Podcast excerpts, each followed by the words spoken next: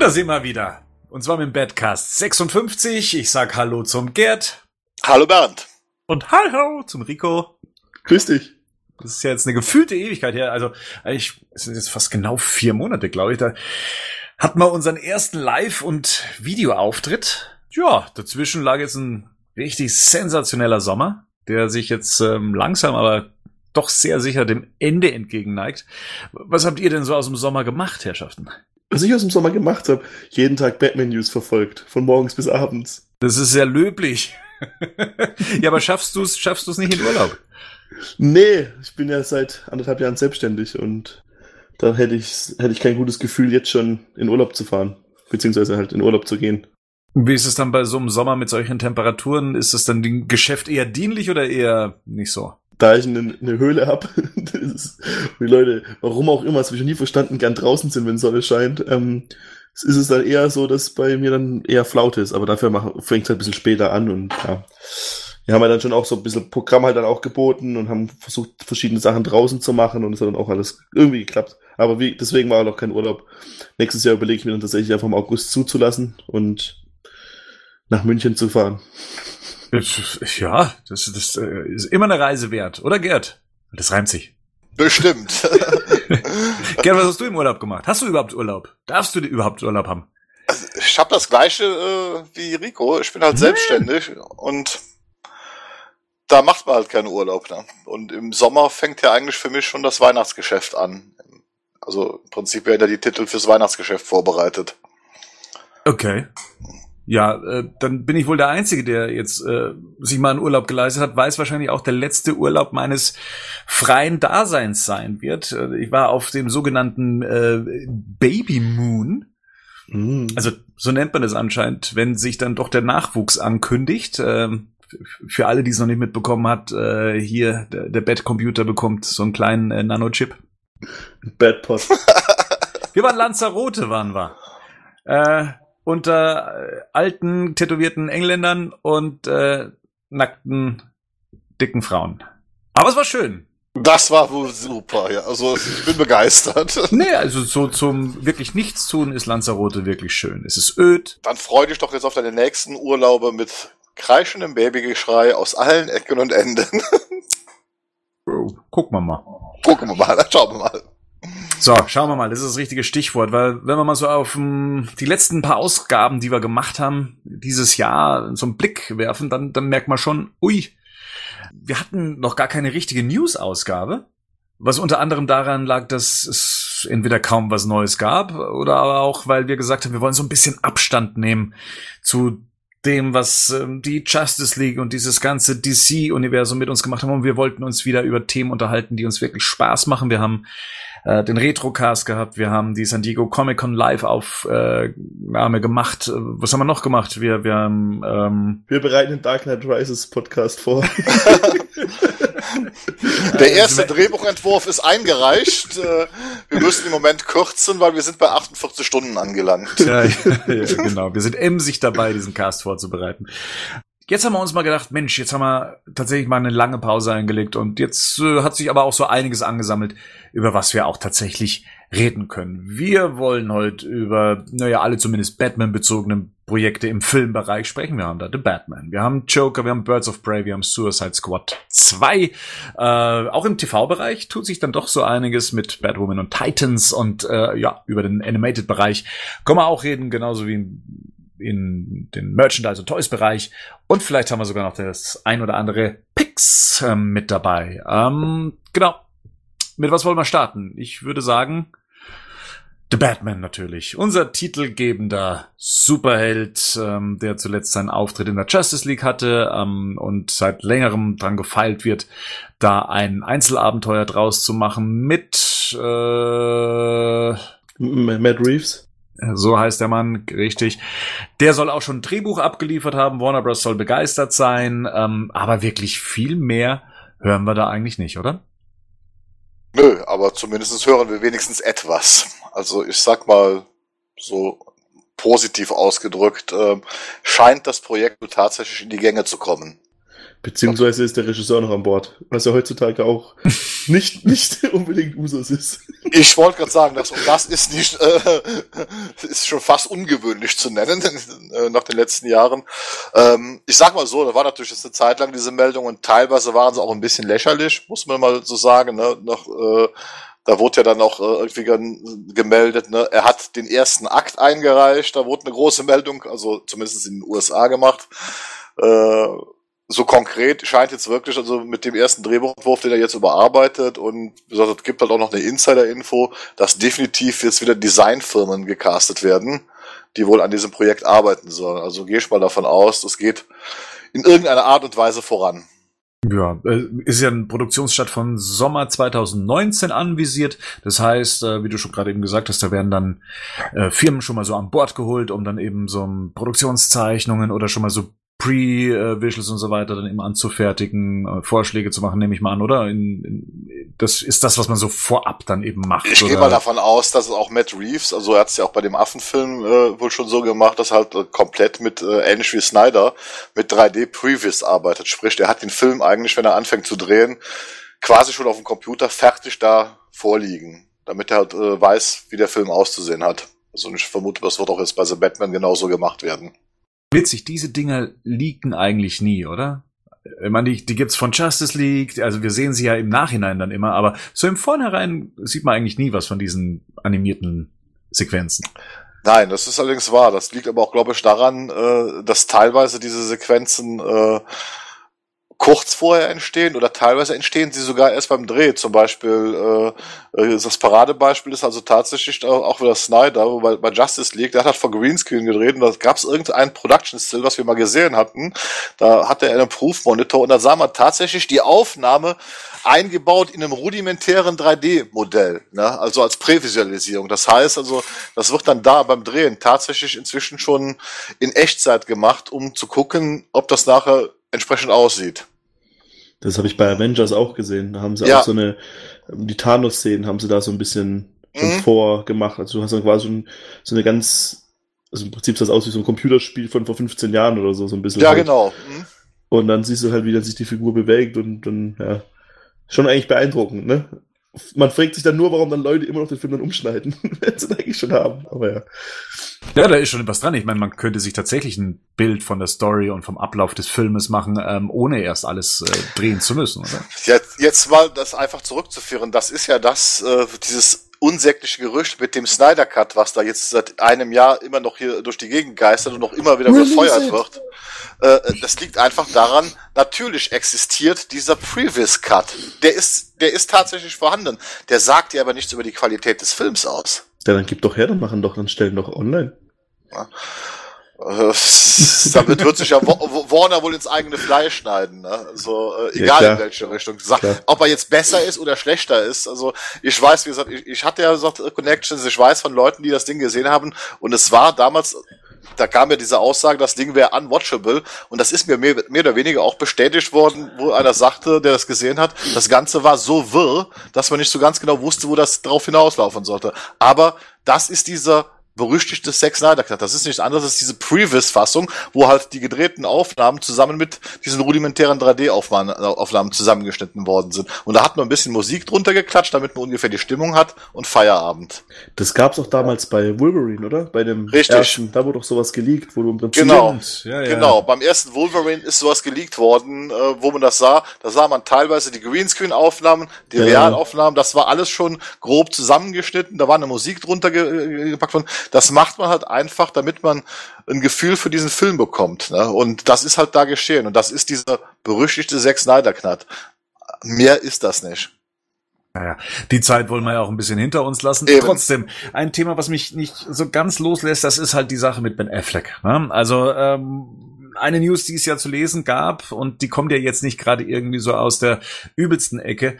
Ähm, behauptet ja, dass sein Drehbuch, an dem er gesessen hat, was er geschrieben hat, es war schon recht geil. Und zwar sagt es Jay Oliver, wer ihn kennt, das ist ähm, nicht nur der, der Regisseur dann eben auch von äh, den Animationsfilmen wie äh, The Dark Knight Returns, sondern der hat auch so mehr oder weniger bei jedem der größeren DC-Projekte auch die ähm, Storyboards mitgezeichnet. Richtig, Previous und Storyboards macht er genau. dann.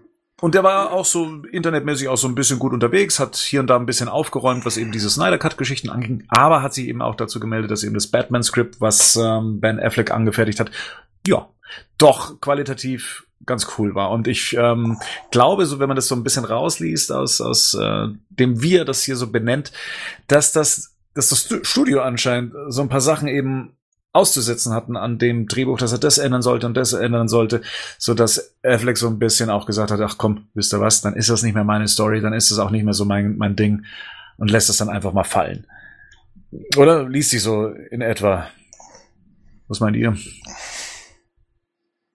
Tja, also ich sehe das erstmal so, also erstmal ist das so ein bisschen äh, ja, Salz in offene Wunden streuen. Ne? Äh, wie ich das gelesen habe, habe ich gedacht, hm, musste das jetzt noch unbedingt sein, das jetzt noch rauszuhauen, nachdem eigentlich eigentlich alle gedacht haben, der, der Kelch ist an uns vorübergegangen, zum Guten wie zum Schlechten. Auf der anderen Seite ist die Frage, ja, Jetzt kann natürlich Jay Olivia sagen, das war das, das geilste Drehbuch, was er gelesen hat. Ne? Das ist jetzt eine subjektive Meinung, die wir haben. Ich, ich weiß es nicht. Also ich, ich, ich habe ja damals schon mal gesagt, ich kann mir eigentlich nicht vorstellen, dass Ben Affleck und äh, äh, wie, wie hieß der andere Kollege, äh, nicht Geoff Jones, ja, Chris Terrier, äh, da gesessen haben und die ganze Zeit nichts getan haben oder Scheiße geschrieben haben. Das konnte ich mir ja damals schon nicht vorstellen bei diesen, bei diesen ganzen Aktionen, weil es hieß ja eine Zeit lang, sie hätten noch nicht mal ein Skript gehabt. Jetzt lesen wir plötzlich, es gab sehr wohl ein Skript. Also ich meine, wenn man sowas liest, ist es doch eher so ein bisschen wie, man hat ein Projekt viel Zeit und Herzblut. Ich meine, so kreative Arbeit ist ja meistens eh immer auch mit sehr viel Freizeit verbunden und sehr viel, und gerade wenn man dann so ein Projekt wie Batman hat, und dann ist es natürlich schon, kann ich mir schon vorstellen, dass es dann frustrierend ist, wenn auf einmal, warum auch immer, ich meine, die werden ja viel mehr Insights die ganze Geschichte haben, als es dann vielleicht nach außen kommt, warum es dann nicht zustande gekommen ist.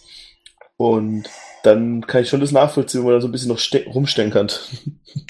Ich kann mir halt einfach vorstellen, dass das Ganze natürlich in diese Richtung vom Snyderverse ging. Und das ist ja auch eine Sache. Affleck war ja begeistert von Snyders Arbeit. Das hat er auch mal gesagt. So, und ich vermute mal einfach, dass es da passiert, weil Warner beschlossen hat, das alles umzukrempeln, weil ihnen das alles nicht mehr zugesagt hat. Und dann wollten sie wahrscheinlich Änderungen auch in, in, in dieser Richtung bei, bei Afflecks Drehbuch haben. Und wenn er dann da gesagt hat, nee, dann mache ich das nicht mehr, kann ich das sogar nachvollziehen. Ja, wahrscheinlich hat es auch irgendwas mit der Prämisse mit Deathstroke zu tun. Wir können uns ja noch dran erinnern, während Justice League hatte er ja das Video dann auch äh, gepostet. Mhm. Vielleicht hängt das alles ein bisschen zusammen, dass das schon so sein Anker war, um daraus eine Story mit Deathstroke eben zu machen. Das Projekt, von dem hört man ja auch nichts mehr. Das letzte, was man davon gehört hat, äh, dass der, glaube ich, der aktuelle Regisseur sich mal dazu geäußert hat und gesagt hat, er, ähm, er weiß gar nicht, ob es was Aktuelles zu dem Projekt überhaupt zu sagen gibt. Man hat mal telefoniert mit Warner und ja, das ist dann auch ganz okay, aber viel mehr passiert da auch nicht mehr. Also ich glaube, das ist auch der Stand der Dinge. Ich glaube, dass man gerade viele Sachen abcheckt, wie läuft, wie geht's hier so, na, und dann ähm, entscheidet, ob da ein Potenzial dahinter steckt oder nicht. Und in dem Fall glaube ich, dass es einfach, wie, wie du schon sagst, Gerd, einfach man sich bestimmte Pläne geändert haben, vieles nicht mehr zusammengepasst hat und aber auch dann eben Ben Affleck gesagt hat, äh, ja, dann, dann halt nicht dann passt ja. das wohl nicht in eure Vision von dem Ganzen und ja, aber schade ist es trotzdem, ich, ähm, mich, mich interessiert ja sowas immer, ne? Das ist äh, wie die Geschichte, wie ähm, Rogue One ursprünglich ausgesehen ja. hat, ähm, Suicide Squad ursprünglich, sogar Justice League würde mich interessieren, wie es ursprünglich aussah. Einfach ja, nur um ums zu wissen, einfach nur aus filmhistorischen Gründen würde mich einfach interessieren, warum, wieso, weshalb und was führt zu was und was sind die Gedanken dahinter. Und ich, ich fände es ja ganz geil, wenn man es so macht, wie man es, glaube ich, bei Star Wars gemacht hat, dass man irgendwann die Möglichkeit gibt, dass man das zumindest als Comicform mal auf den Markt bringt. Ja, das wäre natürlich nicht schlecht, ne?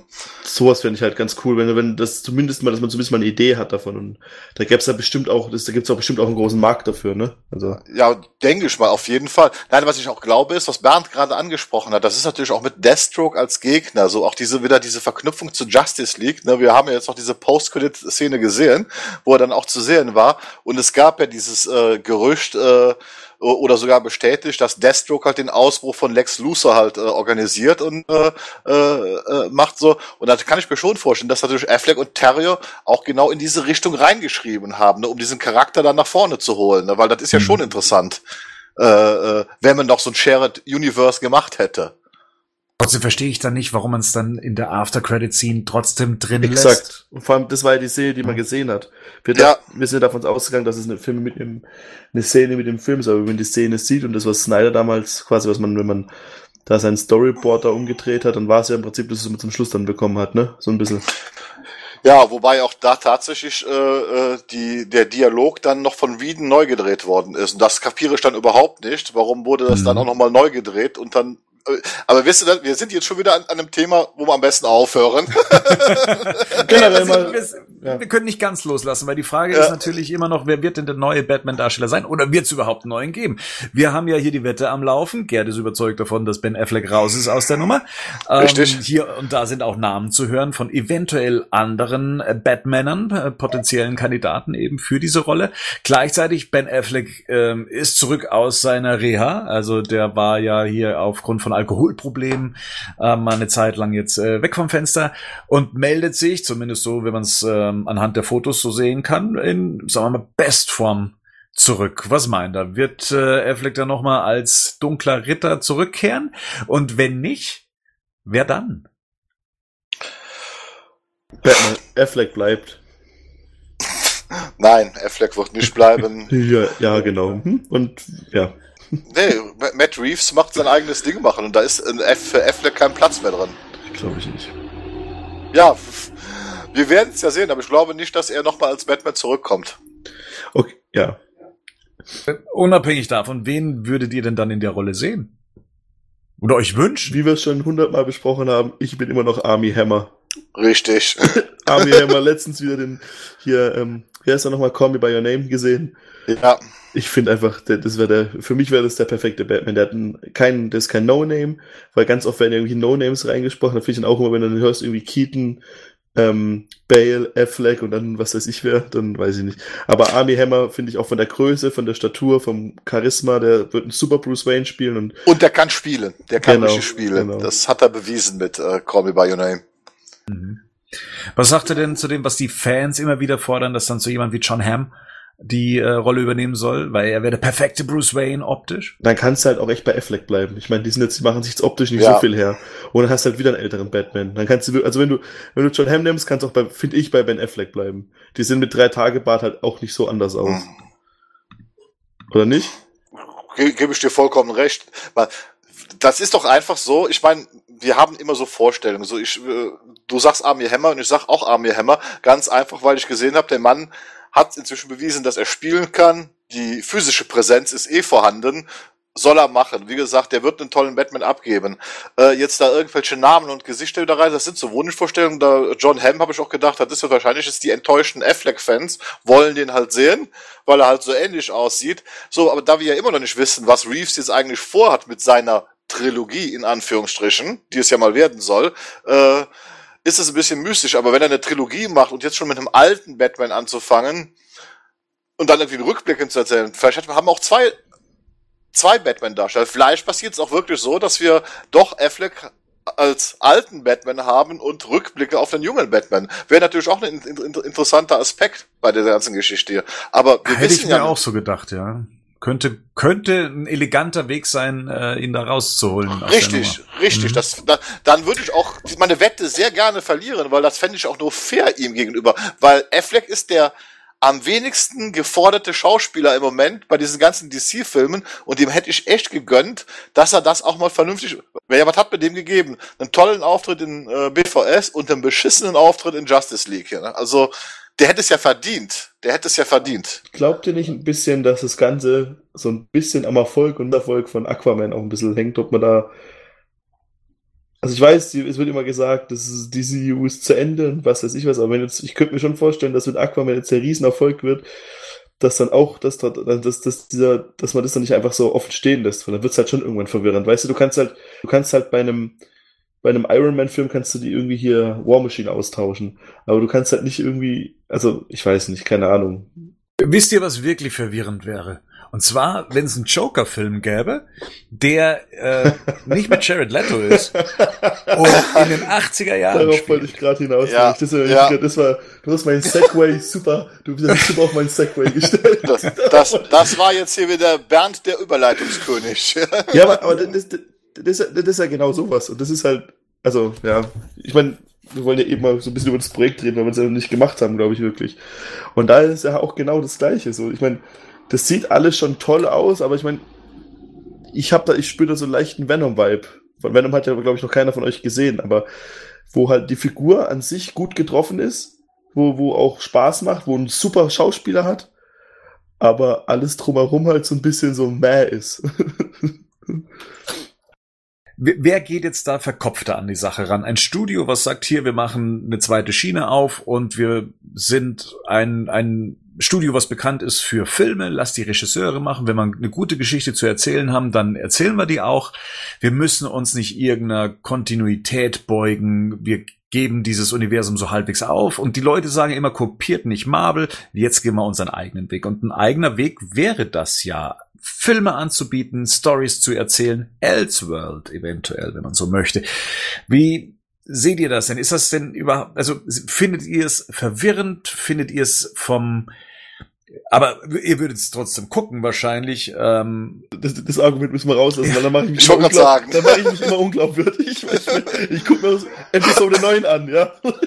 es ist, es, ja, es ist, es ist tatsächlich ein bisschen, also ich finde es schwierig. Ich finde dieses Joker-Projekt, als ich es das erste Mal gehört habe, habe ich mir gedacht, ah nee, das versteht da draußen noch keiner. Ich mache mir mehr Sorgen um die Leute da draußen, ja, lustigerweise. Ähm, weil da draußen gibt es auch Leute, die haben damals Batman Begins, Begins für die Vorgeschichte von Tim Burtons Batman gehalten.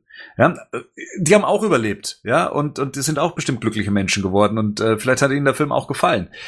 Ähm, aber es ist halt schon komisch, inzwischen zwei Joker-Darsteller dann zu haben und das eine ist auch noch eine Origin-Story, das heißt, rein theoretisch könnte natürlich ein, ein äh, Joaquin Phoenix auch äh, die, die junge Version von Jared Leto sein, wenn man es irgendwie sieht, was in den 80er Jahren spielt. Es ist schon ein bisschen, bisschen strange. Das Ding ist halt, also das, das Problem ist halt, ich und deshalb finde ich eigentlich, dass der Venom-Vergleich ganz gut passt. Ich finde halt immer, ich Elseworld-Geschichten kann man schon machen, aber vielleicht erstmal der Figur die Chance halt geben, halt so wie sie vielleicht mal gedacht war, zu, zu übersetzen und halt mal. Natürlich haben wir mit dem Joker, ist dankbar, da haben wir jetzt halt schon zwei super ähm, Versionen davon gesehen und haben halt noch Jared Leto, der auch ein paar ganz gut finden. ja, ich, ich fand ja nicht, dass Jared Leto das Problem von Suicide Squad war. Ich fand, dass das vielleicht ein bisschen, zu, dass da vielleicht ein bisschen zu viel ähm, hinein in der, hinein in die Figur gesteckt wurde, was vielleicht gar nicht nötig gewesen wäre. Aber an sich finde ist Jared Leto ein super Schauspieler. Und genauso ist halt auch Joaquin Phoenix. Aber der spielt jetzt halt einen alten Joker, was wir bisher wissen in den 80ern. Und Batman wird halt nicht drin vorkommen. Und das finde ich ja schon irgendwie so ein bisschen, du, du, du, du tust dich halt selber schon wieder so ein bisschen kastrieren, so. Keine Ahnung. Ja, aber es ist schon eine merkwürdige Mischung, oder? Also mega total. Fass, fassen wir es nochmal zusammen. Ich habe ja damals, als ich, als wir das erste Mal über dieses Projekt gehört haben, gedacht, dass Joaquin Phoenix die ältere Version spielen wird in der Jetztzeit und gegebenenfalls äh, diese dieses 80er Jahre Setting dann von einem jüngeren Darsteller gespielt wird. Jetzt haben wir es mit dem Joker zu tun. Wie alt ist ist Phoenix? Ähm, 50 auch bestimmt 50 ja. Hm? 47 ja. so, glaube ich. Also ein, ein vollendeter Joker, wenn man so möchte. Es ist aber seine Origin-Story. Und wie du schon richtig sagst, werden wir es nicht mit dem Batman zu tun haben. Äh, das heißt, wenn er, weil es spielt ja auch Thomas Wayne mit. Das ist ja genau Film. der Punkt, der auch irgendwie Bürgermeister der Stadt dann ist. Mhm. Das heißt, es muss ja wirklich, also, das ist ja reinstes Flashpoint-Universum oder sowas. also. Ich habe einfach ein Problem damit. Also erstmal, ich glaube erstmal, dass wir jetzt, was wir zu sehen bekommen, ist nicht den Joker, wie wir ihn kennen.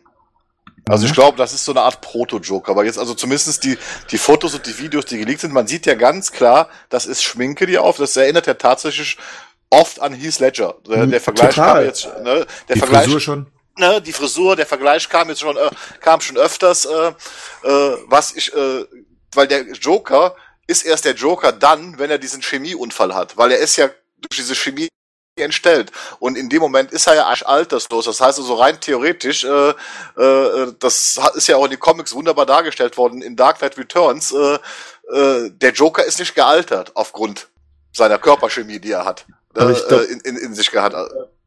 Das heißt, sehen wahrscheinlich am Ende eventuell den richtigen Joker. Aber das glaube ich nicht. Glaubst du, dass, dass dieser, glaubt ihr, dass wir hier diese klassische Joker, äh, Joker Origin Story wie aus Tim Burtons Batman-Film oder, oder Killing Joke sehen? Ich habe eher, also ich glaube eher, dass ganz viele Leute einfach denken, dass es die Fortsetzung von The Dark Knight ist. Ja. Das ist das, was die Leute denken werden. Und das ist es ja auch so ein bisschen. Ich meine, ich muss dann sagen, dass als dieses, dieser erste Instagram-Trailer da gekommen ist, wo er, wo dieses, dieses Lied kommt und dann siehst du so im Prinzip immer ihn auf die, auf, aufs Gesicht so Joker sehen so drauf, dann ist er auf einmal der Joker und wie er lacht. Das fand ich unglaublich beeindruckend, unglaublich gut. Aber trotzdem, ich meine, ich habe halt auch direkt gedacht, der, mein erster Gedanke war, ja gut, okay, dann Heath Ledger mag jeder, findet jeder geil, machen wir doch da nochmal was draus, so ein bisschen. Lass doch dem Joker einen eigenen Film geben. Das war mein erster Gedanke, so auf die mhm. Gangart und alles. Und dann ist die andere Frage, diese Dynamik, dieses Wechselspiel. Sagt der Joker funktioniert ja eigentlich am besten in, in, diesem Wechselspiel mit Batman. Und das frage ich mich halt die ganze Zeit, wie wollen sie das rüberbringen? Also jetzt ohne Batman. Ich, ich, ich finde schon, dass manchmal solche Sachen funktionieren. Also, dass, äh, wenn man so die, die Hintergrundgeschichte von jemandem erzählt, wie wurde er zu etwas, ähm, ich meine, anhand der Bilder, die wir jetzt schon vom Set gesehen hat, kann man sich vorstellen, dass er mal, dass es anscheinend eine große Bewegung gegen die reichen Menschen von Gotham gibt und dass diese Joker-Bewegung, also diese Clowns-Bewegung anscheinend etwas war, was als Maske genutzt wurde. Maske, guter Stichpunkt. Ähm, was sagt ihr denn zum bisherigen Outfit, was man gesehen hat. Also mal jetzt unabhängig davon, ob das jetzt schon das finale Design des Jokers ist. Wir, wir haben ihn ja hier mit einem weißen Make-up, äh, den bekannten roten Lippen und äh, auch so ein bisschen was um die Augen rum. Aber was recht neu ist und von meiner Sicht aus auch gewöhnungsbedürftig ist, das ist natürlich die rote Nase, die er hat. Äh, wie gefällt euch denn das Design von diesem Joker? Phoenix redet halt so ein bisschen mit seiner Mimik halt, ne? Finde ich. Mhm ja. Ich hätte halt zum Beispiel einen Ansatz, ich hätte halt so einen Ansatz zum Beispiel spannend gefunden, wenn zum Beispiel Batman trotzdem existiert, aber du halt auch mal aus kompletter Sicht vom Joker das Ganze siehst, so diesen schwarzen Schatten, der halt immer über dir, sowas hätte ich halt mal irgendwie spannend gefunden, aber das ist irgendwie, ich meine, wir haben noch nichts gesehen, außer diese Setbilder, die ja. zufällig in, in, in Inhalt genannt sind und dieser kurze Trailer. Deswegen ist es auch schon, und halt, ja, aber mir gefällt das Design schon wir wissen halt inhaltlich überhaupt nichts. Und ich meine, ich denke mir dann immer, die werden sich schon was dabei gedacht haben, oder? Das glaubst du heute, heute noch? Ja, ich bin auch schon. Was, was auch irritierend ist, wie offen im Moment äh, das Set ist. Also das ist ja unglaublich, äh, was da jetzt im Moment an, an Bildern und Videos auftaucht. Also äh, das ist ja das komplette Gegenteil von dem, was bis jetzt was Warner gemacht hat. Und ich glaube, das ist auch nicht zufällig. Also wenn man ähm, das mal sieht, ich meine, äh, wir haben jetzt kürzlich diese, diese Videos gesehen äh, von den Leuten, die in dieser S-Bahn eingesperrt sind oder wo diese Clowns in der S-Bahn drin sind. Und der Typ, der das gefilmt hat, der steht mehr oder weniger neben dem Kameramann. Also das, äh, also das, das ist niemand hinter einer Absperrung. Das ist niemand, der irgendwie von den Extras gerade eben nichts zu tun hat und der dem nicht das Handy abgenommen wurde, sondern ich glaube, da steht halt tatsächlich jemand, der uns so ein bisschen teilhaben lässt an den Dreharbeiten, weil ja sonst immer alles so ein bisschen unter äh, Verschluss läuft. Wovor ich halt noch ein bisschen Schiss hab, ist halt, dass man aus dem Joker so einen Anti-Held macht. Oder versucht es zu machen. Das ist, ich meine, weil das ist der Joker halt für mich halt irgendwie nicht. Ja, die, die Frage ist halt, was seine Ursprünge sind. Und das wiederum in Killing Joke im Comic hat man es ja auch geschafft, aus ihm eine tragische Figur zu mhm. machen, die dann eben zu dem wurde, was, was sie dann letztendlich ist. Und ja, das könnte ich mir vorstellen, ist auch, ist auch hier der Ansatz. Und dass Thomas Wayne jetzt wahrscheinlich nicht jemand naja, Negatives oder Schurkenartiges spielt, davon kann man auch ausgehen, oder? Wahrscheinlich, ja. Wie findet, wie findet ihr eigentlich den Namen? Dass der Adam Fleck, Affleck, ja. ben Affleck ist zurück in Justice League. Nee. Wie fehlt dir den Namen, dass man auch so viele Sachen schon vorne her weiß? Also tatsächlich, tatsächlich finde ich es äh, merkwürdig, dass er Arthur Fleck heißt, ja, und mhm. dass das dann zusammen dann irgendwie Affleck ergibt. Äh, äh, wahrscheinlich haben das nur die, die Fans äh, dann auch so rausgelesen aus der Geschichte. Aber ja, dieser Figur einen Namen zu geben. Aber ich habe mir heute Morgen beim Zähneputzen gedacht. Ähm, Sehr schön, lass uns, lass uns drei Teile haben. Gibt, gibt es Filme, in denen die Hauptperson nicht namentlich genannt wird? Klar. Es gibt halt ähm, hier Fight Club. Ja. Fight Club hat er, hat er keinen Namen. In hier mit, mit The Rock Faster hat er keinen mhm. Namen. Ja, ich habe mir immer gedacht, dass vielleicht Arthur Fleck nur so als Name genutzt wird, damit die Figur im Film einen hat, aber im Film vielleicht nicht Das benannt hat, wird? das, das, das hat man oft bei Drehbüchern, weil das muss man in Drehbüchern müssen ja Rollen benannt werden. Äh, Ja, aber dann machst du dich auf Instagram und schreibst hier äh, Meet Arthur. Ja, das stimmt schon. es ist und interessant ist, und das ist es, wo ich wieder Bernd recht geben muss, das Projekt ist ja re recht preisgünstig für einen, für, für, für, für ein Warner-Projekt. Also es ist ja vom Budget gar nicht mal so hoch angesiedelt, äh, äh, dass man wohl wa- wahrscheinlich tatsächlich versucht, eher auf dieser kreativen Schiene was zu machen. Also man wird sich, glaube ich, ja nicht auf bombastische VFX oder so weiter einstellen dürfen, sondern äh, das sieht alles im Moment sehr geerdet aus. Auch mit diesen ganzen realen Sets in der U-Bahn und so weiter. Das ist also, das ist schon bemerkenswert. Aber auch, was auch wiederum interessant ist, das hat auch heute einer äh, noch auf der Webseite gefragt. Äh, das fand ich auch ganz interessant. Das soll in den 80er Jahren spielen und in dem U-Bahn-Tunnel sind die ganzen Plakate von den aktuellen Serien zu sehen. Ob die jetzt alle wegretuschiert würden, ja. Ne? Ach, Da ist, ist das so? Ich habe auch Ja, versucht drauf zu gucken. ja, und gleichzeitig laufen da die Leute in den äh, quasi 70er Jahre Outfit noch rum. Ja, richtig, so. Und da habe ich dann mir, mir so, so, so, so im ersten Moment gedacht, Moment mal. Also wenn die jetzt ein, ein, ein reales Set haben, es gibt ja so zwei Möglichkeiten. Entweder sind die Plakate nachher in der finalen Kameraeinstellung gar nicht zu sehen, dann kann man sich sowas ersparen. Mhm. Aber das wäre ja nun einfach, wenn wir schon am realen Set bin, dann würden wir ja solche Poster eigentlich austauschen. Na, aber auf, auf der anderen Seite passen aber auch die Klamotten wieder auch nicht in das Zeitalter so richtig rein. Also die sehen ja schon eher 70-mäßig aus, die Klamotten. Ich bin da im Moment etwas verwirrt, aber vielleicht ist das Ganze wirklich komplett Elseworld. Also dass eigentlich dieser zeitliche Rahmen zum Schluss undefiniert bleibt. Also du, du meinst, dass es, dass es auch in der Jetztzeit spielen könnte, aber im Style der 80er Jahre. So wie es ja mit Gotham halt auch oft gemacht wird, ne? Genau. Hm? Gotham ja, ist ja auch. Ach stimmt, ich sehe das gerade wirklich. Ich gucke mir das gerade an. Das sind wirklich nur aktuelle Filmposter. Ja, das ist, das ist Das ist ja interessant. Natürlich, das kann der Kamerawinkel kann natürlich nachher so sein, dass man die Plakate gar nicht sieht, dass man sich deswegen gespart hat, sie abzuhängen. Und ansonsten wäre es aber auch kein Akt gewesen, wenn ich einen realen Set hätte, würden halt die Poster normalerweise überklebt. Das ist ja üblich. und Das ist auch nicht dieser Riesenaufwand. Also das dann in der Post-Production zu machen, das halte ich also für ziemlich dämlich. Das hat man ähm, Christopher Nolan erzählt. Er hatte mal irgendwie eine Szene für Dark Knight ähm, inszenieren wollen und meinte dann zu jemandem am Set, äh, können wir die Leiter da rausnehmen? Und der meinte dann, ja. Und es hat sich niemand bewegt, weil derjenige meinte, ja, ja, in der Post nehmen wir das dann raus. Und Chris Nolan gesagt hat, wir nehmen jetzt bitte die Leiter raus. Kann Ja. bitte mal jemand kurz die Leiter da wegnehmen? Das, also, das, ist, ja- das ist ja wie mit George Lucas auch. Ja, genau, bei George Lucas, wenn man sich mal das Making-of von Episode 1 anguckt, wie er damals schon die eine Person mal da hingestellt hat und von da nach da und dann hier den Kopf nach da ausgetauscht hat, mich wundert das überhaupt nicht. Und wenn man sich gerade, ich, ich weiß nicht, war es Justice League oder äh, einer der anderen aktuellen Filme, in denen dann einfach mal komplette Flächen ausgetauscht werden, Städte erweitert werden und so weiter, da ist es anscheinend für die inzwischen ein Klacks, sowas auszutauschen und gar nicht erst den großen Aufwand unternehmen, zeitlich äh, alles so lange zu sperren und zu blockieren, um dann eben solche Plakate aufzuhängen oder hinzuhängen. Gut, New York ist teuer. Also das weiß man auch. Mhm. Also wenn man New York drehen will, ist es sehr, sehr teuer. Das ist also, die verlangen da richtig viel Geld für. Ähm, und dieses, ja klar, dieser Spruch, wie fix it in post, der ist halt leider ja zur tragischen Realität geworden. ne? Also das kann ich mir schon vorstellen, dass da wirklich jemand von der VFX-Crew gestanden hat. Nolan hat ihm die Leiter gezeigt, ja, und er hat dann nur geguckt, ja klar, die holen wir raus in der Post-Production. Das ist, das ist tatsächlich kein Akt mehr, aber es ergibt jetzt im Moment keinen Sinn, weil trotz allem ist man im Vorfeld eigentlich immer bemüht, das weitgehend zu minimieren und solche Sachen sind relativ einfach. Wie gesagt, ich, ich vermute einfach, dass wahrscheinlich der Kamerawinkel so gewählt ist, dass man die Plakate nicht sieht. Also das ist jetzt mal, mal die einfachste Erklärung für mich. Vielleicht dafür. ist es auch einfach so, dass man halt auch versucht schon um den Film, weil wir halt wirklich viel mitbekommen. Ich meine, der Drehstart war irgendwie zwei Wochen später, hat man schon das erste Bild vom Joker gesehen. Mhm. Das ist ja normal, das ist ja völlig ungewöhnlich eigentlich so für, für so eine Produktion, dass man normal, ich meine, ich hätte eigentlich erwartet, dass man erst so ein paar Wochen überhaupt irgendwann mal was sieht und dann halt wahrscheinlich auch im ersten Trailer, ne?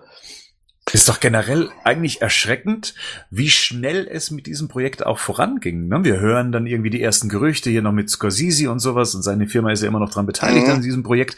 Und mehr oder weniger geht's dann gleich ähm, ganz schnell äh, vonstatten. Was mitunter wahrscheinlich daran liegt, dass es wirklich ein günstig produziertes 50 Millionen Projekt ist, Ja. wo man davon ausgehen kann, dass es das am ersten Wochenende schon wieder drin hat. Ich finde es halt zwei Sachen krass. Erstens mal günstiges 50 Millionen Projekt, das finde ich schon mal eine, ich weiß schon, du, du hast ja, du hast ja voll, vollkommen, du hast ja vollkommen recht. Das ist ein Indie-Movie mittlerweile. So, 50 Millionen. Und ich bin immer noch davon überzeugt, dass Scorsese nur deswegen dran beteiligt war, weil sie Leonardo DiCaprio mal haben wollten für irgendeine Rolle. ich meine, wenn du DiCaprio in der Comic-Verfilmung hast, das, das ist halt einfach ein No-Brainer, dass es erfolgreich wird, so. Ne? Also, die Leute würden ja da komplett durchdrehen. Trotz all der Skepsis. Ähm, Mhm. Bock auf den Film. Von dem, was ihr seht. Also ich merke für mich selber schon, ja, also das würde ich jetzt doch gern sehen, was, um was es da geht. Also ich bin, ich bin halt richtig neugierig drauf. Ich hab ne Neu auch, bin auch neugierig. Also ich sag mal so, ich bräuchte den Film vielleicht eigentlich nicht, aber ich bin jetzt auch einfach mal gespannt, wenn dann ein Trailer kommt, also ein richtiger Trailer, weil ich sag mal, wir haben jetzt schon so viel gesehen, auch der Joker, aber wir wissen ja nicht, wie das Ganze gegradet aussieht nachher, was für ein Look das nachher haben wird. äh, Und das kann natürlich schon sein, dass wenn der Trailer vernünftig äh, äh, gemacht ist, dass ich dann sage, ja, will ich auf jeden Fall sehen. Das ist, ist normal. Also ich sag mal so, es ist im Moment sogar das spannendste Projekt, weil halt so Warner im Moment auch so viel anders macht bei dem Projekt, wie, wie sie damit umgehen. Der startet in einer Woche in einem Jahr. Mhm. Das, ähm, ja. Wann, wann werden wir da das erste Mal was sehen? So im Sommer? Das könnte sein, dass sie im Früh, wann, wann, ja gut, klar, nee, ich denke mal zu Comic-Con wird dann schon die richtig große Werbemasche laufen, also da, da wird er wahrscheinlich ein großes Panel bekommen. Äh, könnte sein, hier so ähnlich wie Justice League, äh, so März, April, ja, dass da so die ersten Teaser auftauchen. Ich meine, vielleicht ist es ja auch wirklich so diese, so Gotham-mäßig, dass er quasi nur den Impuls für den richtigen Joker gibt. Wisst ihr, was ich meine? Das ist ja, Ja. das ist ja bei Gotham am Anfang noch gewesen. Ich habe Gotham nicht weitergeguckt, aber sowas könnte ich mir halt auch gut vorstellen. Also, Meiler, nächstes Thema. Wir haben genug über Joker geredet. Ja, ich habe ja schon gesagt, wie erschreckend es war, wie, wie schnell es mit diesem Projekt äh, voranging. Ähnlich ging es mir mit Birds of Prey. Ähm, auch hier so das ein oder andere Gerücht und so weiter. Und dass das mal ehemals, ähm, wie, wie hieß das Projekt Gotham? Äh, Sirens. Ja, richtig, Gotham Sirens äh, gewesen wäre. Ich bin halt so vorbereitet, ey, das ist Super. unglaublich. Super. ähm, und äh, auf einmal steht schon die, die äh, Besetzung. Also klar, Margot Robbie wusste man schon, dass die mit dabei sein wird. Äh, dann gab es ein paar Gerüchtchen über, wer die, die restlichen Figuren, wie zum Beispiel Huntress oder Black Canary, spielen könnten. Genau, weil die Mary Elizabeth Winstead, die ja sehr, sehr, das ist Huntress, genau. Die finde ich ja sehr, sehr schön. Schon immer. Ich weiß nur nicht, ob ich sie mir für die Rolle ursprünglich hätte vorstellen können. Ich kenne sie hauptsächlich aus äh, Stirb langsam und aus ähm, äh, Scott Pilgrim. Genau, um äh, bei der, der Lisbeth zu bleiben. Die ähm, hat dann, glaube ich, auch noch zuletzt in Fargo, glaube ich, mitgespielt, ne? Ja. Und jetzt ist ja Huntress per se eine Italienerin. Ist es so? Ja, so Helena äh, Bertinelli äh, Ja, suggeriert das ist bisschen. also Die hat ja auch diesen Mafia-Hintergrund und so. Richtig, das ist ja, was sie in, in Arrow in der Serie auch so verbraten haben. ne? Stimmt, stimmt. Das ist doch die, die, die, ähm, die eifersüchtige Ex-Freundin, ne? Oder sowas. Genau, bisschen, ja, richtig. Stimmt. Ja. Wie wir alle. Letztendlich geht das Casting für mich fein. Also äh, sie, die, wie gesagt, die Journée Smollett Bell, ich entschuldige bitte, wenn jemand sie persönlich kennen sollte und ihren Namen äh, richtig aussprechen kann. Ich kann es nicht. Ähm, Gut, das hat natürlich ein paar Diskussionen gegeben, da sie jetzt, äh, sagen wir mal, ähm, nicht ganz der Vorlage entspricht. Also wie gesagt, sie ist halt äh, dunkelhaarig. Ähm, äh, wie, wie ist das für euch so? Also gerade wird ja auch geguckt, dass man da so versucht, politisch korrekt ähm, auch alles schön gemischt irgendwie zu besetzen. Ähm, äh, habt ihr damit ein Problem oder äh, könnt ihr da Diskussionen, dass es dann, dass es, also sagen wir mal so, man hätte bestimmt auch irgendwie eine blonde Darstellerin für diese Rolle gefunden, ähm, dass das dann so ein bisschen aufgesetzt wirkt, äh, wenn man versucht, das sehr facettenreich zu besetzen. Wenn ich 100% ehrlich bin, dann muss ich wirklich sagen, dass es bei mir von Figur zu Figur unterschiedlich ist, ob es mich stört oder nicht. Ein schwarzer Also Superman, wie wäre das denn? Gibt's ja schon. Da müsste, wenn es nicht klar kennt ist, dann gibt es ja schon. Dann muss es ja nicht, dann muss es ja nicht klar kennt sein. Ein schwarzer Clark Kent? Ich, boah, ich weiß es nicht, ey. Da, da, da muss man echt vorsichtig sein, was man sagt. Ne? Ich find's aber. Das Problem ist, jetzt müsste man aufpassen wegen der Political Correctness. Und ich sage das jetzt mal ganz einfach polit politisch unkorrekt. Ich bin generell dafür, äh, dass man die Vielfalt der Welt auch im Film abbilden soll. So, wir haben aber auch, das muss man jetzt mal einfach so sagen, es gibt so ein kulturelles Erbe. So, und Superman ist geschaffen von zwei jüdischen Jungs. Das war, ist ihre Vorstellung davon gewesen. So, und der ist nun mal in ihrer Vorstellung weiß gewesen. Und das hat weder was mit Rassismus noch sonst was zu tun, sondern die haben sich die Figur einfach so ausgemalt. Jetzt ein schwarzer Superman einfach so zu besetzen, aus äh, Political Correctness Gründen, wird eigentlich die Vision verraten. Das heißt, im Prinzip würde ich da los, loslegen äh, und würde was etwas, was Kultur erschaffen hat, und das ist ja jetzt nichts Negatives, was da erschaffen worden ist, äh, äh, es wird im Prinzip, wird man den Schöpfern damit vom Kopf treten, indem er einfach die Figur aus Political Correctness ändert. Also, also ich zum Beispiel, ich finde halt immer dann, weil es gibt ja auch diese, diese, diese ewige Diskussion, ob man Idris Elba nicht irgendwann mal einen super tollen James Bond spielen sollte. Und da ist halt bei James Bond, finde ich halt wirklich, du musst halt so ein bisschen auch die Figur im Kontext von dem, was passiert, halt so besehen. Und da bei James Bond, ich wüsste, wenn es jetzt so schlecht wie bei Ocean's Eleven gemacht wird, dass einfach nur Frauen in den gleichen Rollen besetzt werden, dann finde ich es ein bisschen lame, dann weiß ich nicht, was es dann soll. Aber bei James Bond finde ich tatsächlich, dass man das dann noch irgendwo her erklären kann zum Beispiel, wenn man jetzt mal einen schwarzen Batman nehmen würde, wegen dem wir alle hier sind, wegen Batman, da ist schon wieder schwieriger, weil halt Batman wirklich halt so eine großindustrielle Familie ist. Da könnte man eher sogar so ein, so ein, so ein Latino-Mischling oder sowas vielleicht noch eher vorstellen, dass halt irgendwie Thomas Wayne dann halt eine, eine seine, das Martha vielleicht dann doch jemand anders vielleicht war oder sowas, keine Ahnung. Aber auch da fände ich es dann irgendwie dann schon schwieriger. Bei Superman gibt's halt schon einen schwarzen Superman. Ich weiß gerade nicht, wie er heißt, aber den gibt's ja in den Comics. Ja, Stil. Nee, nee, nee, es gibt da, auch wirklich schwarzen Superman. Auch, auch aus Krypton, glaube ich sogar, der auch die gleichen Kräfte hat wie Superman. Den gibt's auch. Das habe ich da, ich hab, da habe ich letztens eine längere Diskussion auch mit einem drüber gehabt in einem anderen Forum, mhm. wo es halt auch gerade um James Bond ging.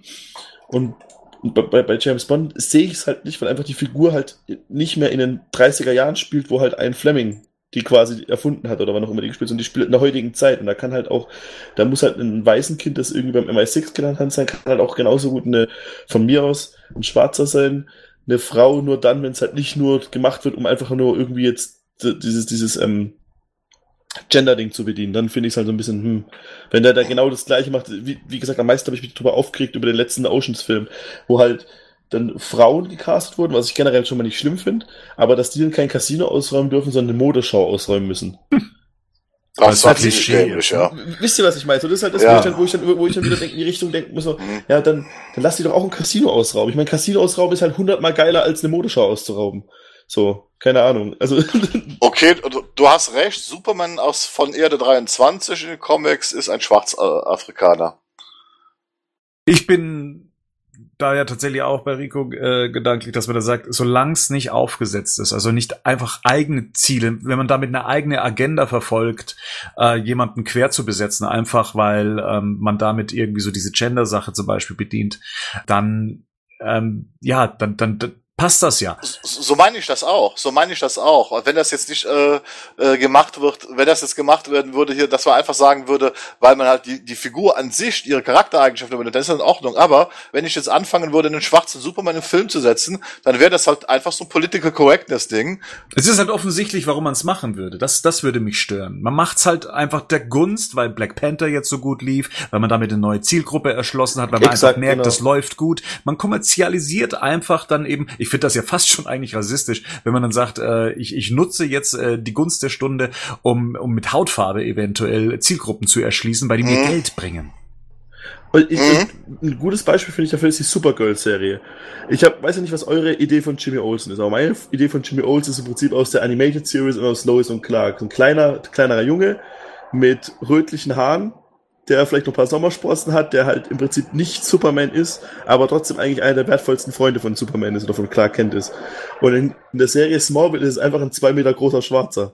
Was ich ja generell schon mal nicht schlimm finde, aber ich habe da auch das Gefühl irgendwie, ich habe das nicht, ich finde halt, dass es dann einfach nicht mehr die Figur ist. Dann hast du halt wirklich im Prinzip nur eine Figur besetzt, du hast jemanden gecastet und hast dann geguckt, wer, wer denn, wen könnte man denn nehmen, als um die Figur zu besetzen. Wisst ihr, was ich meine?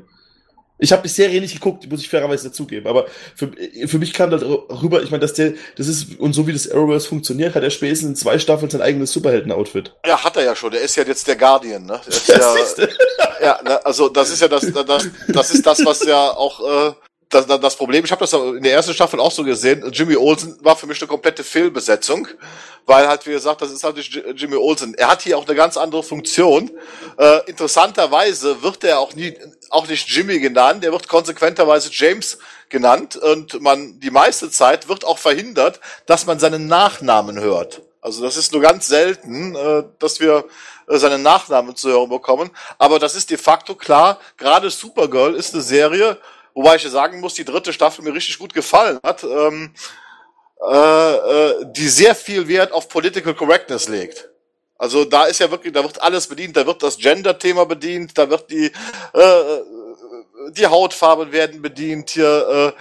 Äh, äh, das merkt man schon und es wirkt teilweise schon etwas aufgesetzt. Das ist also auch richtig unabhängig davon, es äh, gibt ja dann auch noch eine Besetzung wie äh, Rosie Paris, die dann eben ähm, Detective äh, René Montoya an und für sich eine tolle Besetzung, äh, tolle Schauspielerin.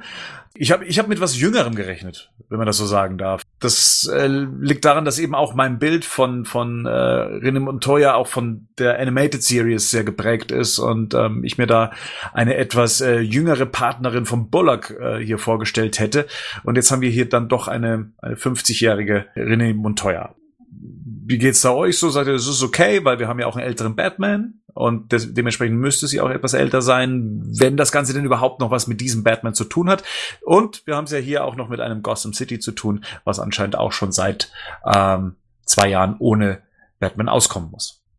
Ich will echt nicht derjenige sein, der später mal das alles irgendwie in Korsett quetschen muss, dass es wieder passt, wenn es doch funktioniert. Das muss man schon mal sagen. Ja, ich meine, da macht man sich ja schon lächerlich damit, ne? Ich glaube einfach, Rosie Paris ist auch deswegen gecastet worden, damit man auch so eine gestandene Schauspielerin hat, äh, die das Ganze mittragen kann. Das muss man ja mal sagen, außer Margot Robbie sind die anderen für mich jetzt erstmal jetzt nicht, äh, nicht A-Klasse Schauspielerinnen. Das also stimmt. Und wenn sie mitzuentscheiden hat, dann liegt das auch an ihr, dass sie sich äh, kleinere Schauspielerinnen neben sich genau. platziert. Das muss man auch dazu sagen. Ja, und ich denke mal, Rosie Paris ist einfach eine gestandene Schauspielerin, eine gute Schauspielerin. Also ich, ich bin damit fein, d'accord mit der, dass sie diese Rolle übernimmt. Äh, und das halte ich eigentlich auch für, für, für, für recht wichtig, dass da auf jeden Fall neben Margot Robbie auch noch was an, an einer gestandenen Schauspielerin mitspielt, äh, um das Ganze mitzutragen. Aber da hat doch hier Dings hier, hier Elizabeth Winston hat doch da schon in letzter Zeit mehr gemacht als die, oder? Die hat ja hier allein diesen Cloverfield Lane mit, mit äh, John Goodman gemacht.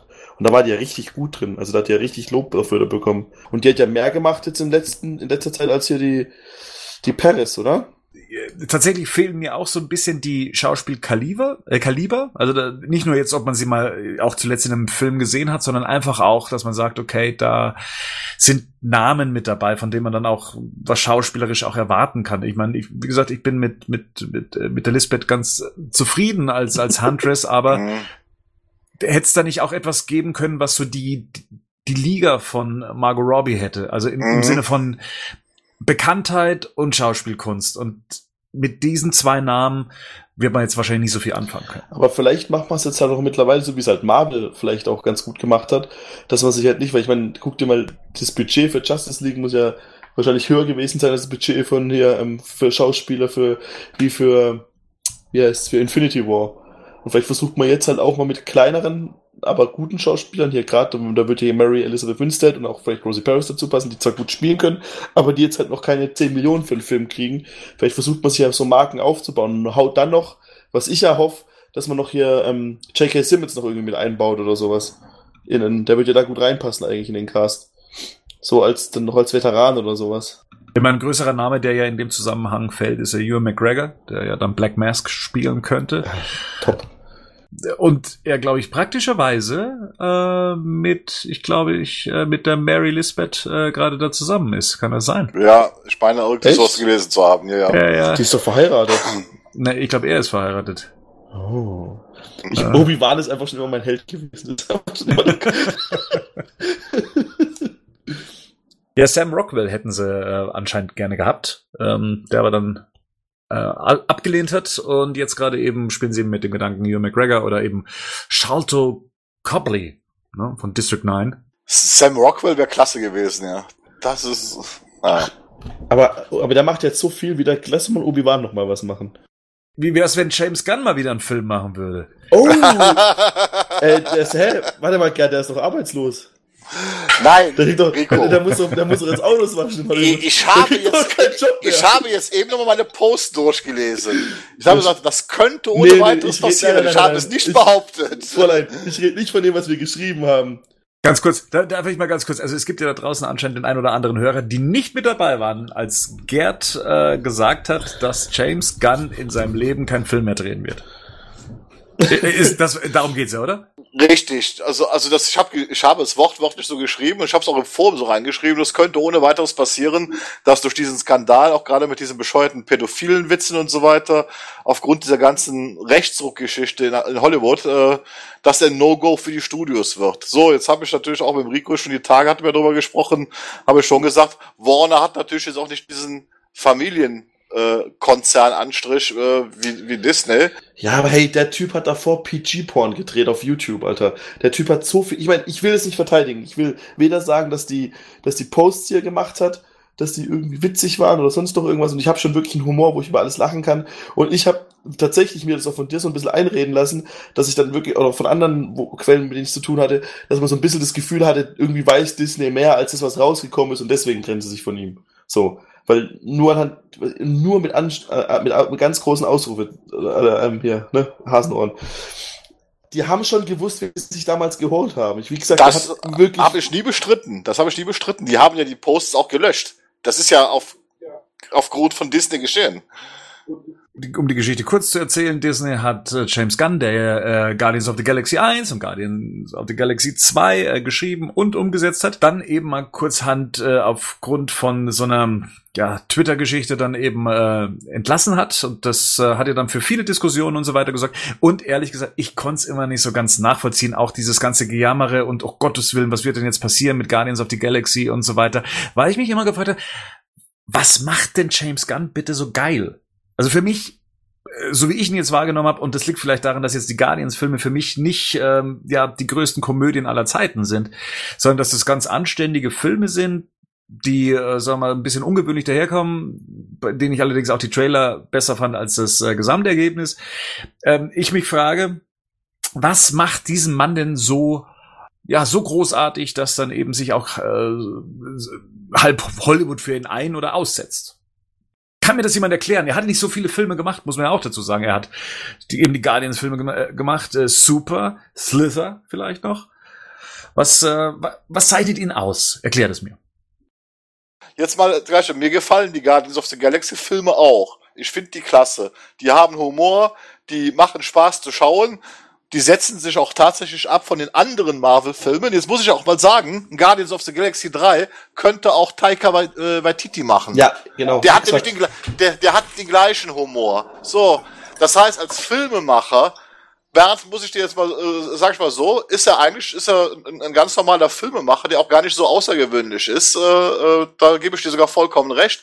Auch die Guardians of the Galaxy Filme sind keine filmischen Meisterwerke. Also wenn er überhaupt ein, in Anführungsstrichen ein Meisterwerk gemacht hat, dann ist es super. Ganz einfach, weil der Film halt auch total subversiv ist. Äh, äh, aber dafür ist er ja gar nicht von Disney geholt worden. Aber ich glaube, da ist einfach ein Zufall passiert. dass äh, Disney hatte vor, Guardians of the Galaxy zu drehen. Die hatten halt ihren großen Masterplan, wussten aber nicht so ganz, was sie damit machen sollten und haben sich halt gesagt, okay, wir holen uns einen Typen, der ein bisschen unkonventionell ist, was man ja zumindest äh, von ihm auch äh, behaupten kann, wenn man ihn so sieht. Äh, ja, und er hat halt äh, loslegen dürfen und hat dann wirklich spaßige oder zwei wirklich spaßige Filme abgeliefert. Das muss man jetzt mal einfach zugestehen.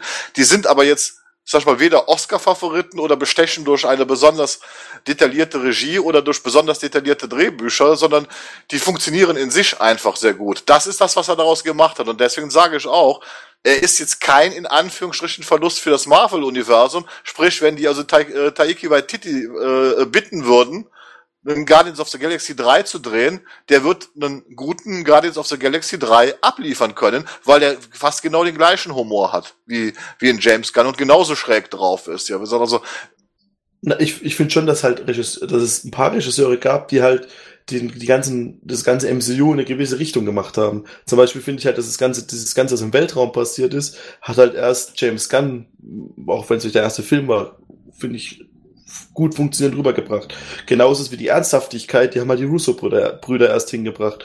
Und du merkst schon, dass, ich finde halt schon, dass im Prinzip, wenn man Captain America 2 und hier ähm, den ersten Guardians of the Galaxy irgendwie zusammenmischen würde, kriegst du halt Infinity War raus. Und da finde ich halt schon, dass die halt viel anders gemacht haben, wie zum Beispiel die, der Ant-Man-Regisseur. Meiner Ansicht nach. Das ist da halt, vielleicht ist es auch das dankbare Thema, einen Weltraumfilm zu machen, als einen Film über eine Ameisen, über einen Superheld, der sich auf eine Ameisengröße machen kann. Mag schon sein, ja, aber. Also ein gefeierter Regisseur, zumindest aus äh, Marvel-Sicht und aus äh, Guardians-Sicht, schreibt jetzt erstmal ähm, einen DC-Film. Lustigerweise für eine ähnliche Ansammlung merkwürdiger Charaktere. Ähm, auch eine Gruppe an Menschen, die so unfreilich miteinander arbeiten Misfits. müssen, wollen. Misfits, genau. So, was zeichnet ihn denn jetzt aus, dass er Suicide Squad ähm, übernimmt? Also gehen wir erstmal vom Drehbuch aus und ich glaube ja, wir können auch davon ausgehen, dass er dann auch die Regie übernimmt. Ich glaube, das ist dieses Muster war bei ihm schon zu, immer zu erkennen, dass er meistens seine Filme eben auch schreibt, unter anderem Scooby-Doo. Der top ist. Was erwartet ihr jetzt von ihm? Wie gesagt, macht ihn mir doch mal schmackhaft. Warum ist jetzt James Gunn geil für Suicide Squad 2? Die Gruppendynamik. Also was man von ihm erwarten kann, ist, dass er, wenn er das Drehbuch dazu abliefert und auch wenn er Regie führt, er wird auf jeden Fall eine funktionierende Gruppendynamik reinbringen und jetzt nicht so, wie wir das bei Suicide Squad 1 gesehen haben, wo wir zwar eine Gruppe auf der Leinwand gesehen haben, aber eigentlich das Gefühl hatten, äh, ja, die spielen alle für sich selber. So, also das, das kann man von ihm erwarten, dass er ihnen auch geschliffene Dialoge auf den Leib schreibt, die dann wahrscheinlich auch äh, sehr witzig sein würde. Also ich gehe mal davon aus, dass der Suicide Squad 2, wird ja schon angedeutet, das soll ja ein Reboot sein. Also das soll ja auch nichts mehr mit der alten Truppe zu tun haben, auch, auch nichts mehr mit dem alten Cast. Ist, ist das so, wo wird das angedeutet? Ich habe auch nur gehört, dass es eher eine Neuinterpretation, also eine Art von Reboot oder Neustart ist, aber von neuen Charakteren oder Ablöse von, von irgendjemandem habe ich auch nichts gehört. Da wollen wir jetzt bitte nichts Falsches in die Welt setzen. Außer du hast was an der Hand. Nee, dann, dann habe ich das falsch verstanden, aber, aber ich gehe mal davon aus, dass es einfach halt äh, mehr halt eine, eine, eine wahrscheinlich durchgeknallte Komödie sein wird, äh, die man ja auch eigentlich äh, schon beim ersten Teil so ein bisschen erwartet hat. Ne? Aber die ja dann nicht abgeliefert wurde oder nur halbgar abgeliefert wurde. Ich denke mal, Gruppendynamiken, äh, Gruppendynamik kann er gut schreiben, kann er auch gut inszenieren. Ja, er braucht natürlich trotzdem eine gute Story letztendlich, ich glaube, es ist ein geeigneter und guter Mann für das Projekt. Jetzt muss man natürlich auch erstmal abwarten, wie bei allen geeigneten und guten Männern, die wir schon so oft äh, gehört haben, die irgendwelche Projekte übernehmen müssen, müssen wir jetzt mal abwarten, was er denn dann letztendlich abliefert. Äh, weil ich habe im, im Moment so immer so ein Problem, hier werden halt immer irgendwelche Regisseure in den Raum geschmissen, die als die Heilsbringer präsentiert werden, die machen jetzt alles richtig äh, dann ist es genauso wie Matt Reeves. Also den Druck, den Matt Reeves für The Batman hat, den möchte ich nicht haben. Den möchte ich wirklich nicht haben, weil, ja, Matt Reeves wird jetzt The Batman machen, der wird uns alle retten, das werden jetzt die Mega-Folge. Der Mann muss ja jetzt erstmal abliefern. So, und was passiert denn, wenn jetzt The Batman Teil 1 rauskommt und die Leute den Film nicht sehen wollen? Na, das, das Problem ist ja, was wir immer schon haben, wo, wir, wo ja. wir ja insbesondere hoffen, dass Warner dazugelernt hat, dass wenn jetzt ja. jemand wie James Gunn holen und Matt Reeves, dass sie ihn machen lassen, dass ihn machen lassen und nicht, ich ja. meine, man kann ja über Zack Snyder und Justice League halten, was man will, aber der Film ist ja, den kannst du ja nicht mehr angucken. Ich habe den letztens auf, auf, iTunes geguckt und das ist ja schrecklich, also wirklich, also das, das, das, das tut einem ja weh in der Seele. Und genauso, ich meine, Suicide Squad gibt's jetzt gerade auf Netflix. Und dann habe ich auch mal wieder reingeschaltet. Das kannst du ja nicht angucken. Ey. Das ist ja, das ist ja, also, das, dieser man, man hält nicht länger als eine Viertelstunde durch. Das ist das Problem. Bernd, was, was ist deine Gedanke noch zu James Gunn? Kommt mit dir schmackhaft macht? Wahrscheinlich nicht. Du, nein, ich bin, ich bin gespannt, was er daraus macht und ich glaube, dass er tatsächlich so mit seiner Guardians-Erfahrung da auch was äh, mit reinbringt in die Geschichte. Ähm, ich ich finde auch tatsächlich, äh, dass er vielleicht sogar der Richtige ist, ja, so ein bisschen Dreck am Stecken, ähm, kann anscheinend gute Dialoge für Gruppendynamik schreiben. Das ist ja irgendwie so ein bisschen das, was ich von Suicide Squad auch erwarte und was mir eigentlich auch der erste Teil viel zu wenig geboten hat. Ähm, auch was äh, den Witz und, und die, äh, das untereinander agieren der Charaktere angeht, dass es eigentlich viel zu schwach war. Das ist eigentlich die größte Enttäuschung für mich bei Suicide Squad eigentlich, dass man sich so viel von dieser Gruppendynamik ähm, sich erhofft hat und was einfach nicht bedient wurde und dass sogar eine, eine, eine Harlequin dann in dem Moment für mich sogar ein bisschen argwöhnisch daherkommt. Von dem her erhoffe ich mir tatsächlich was Runderes.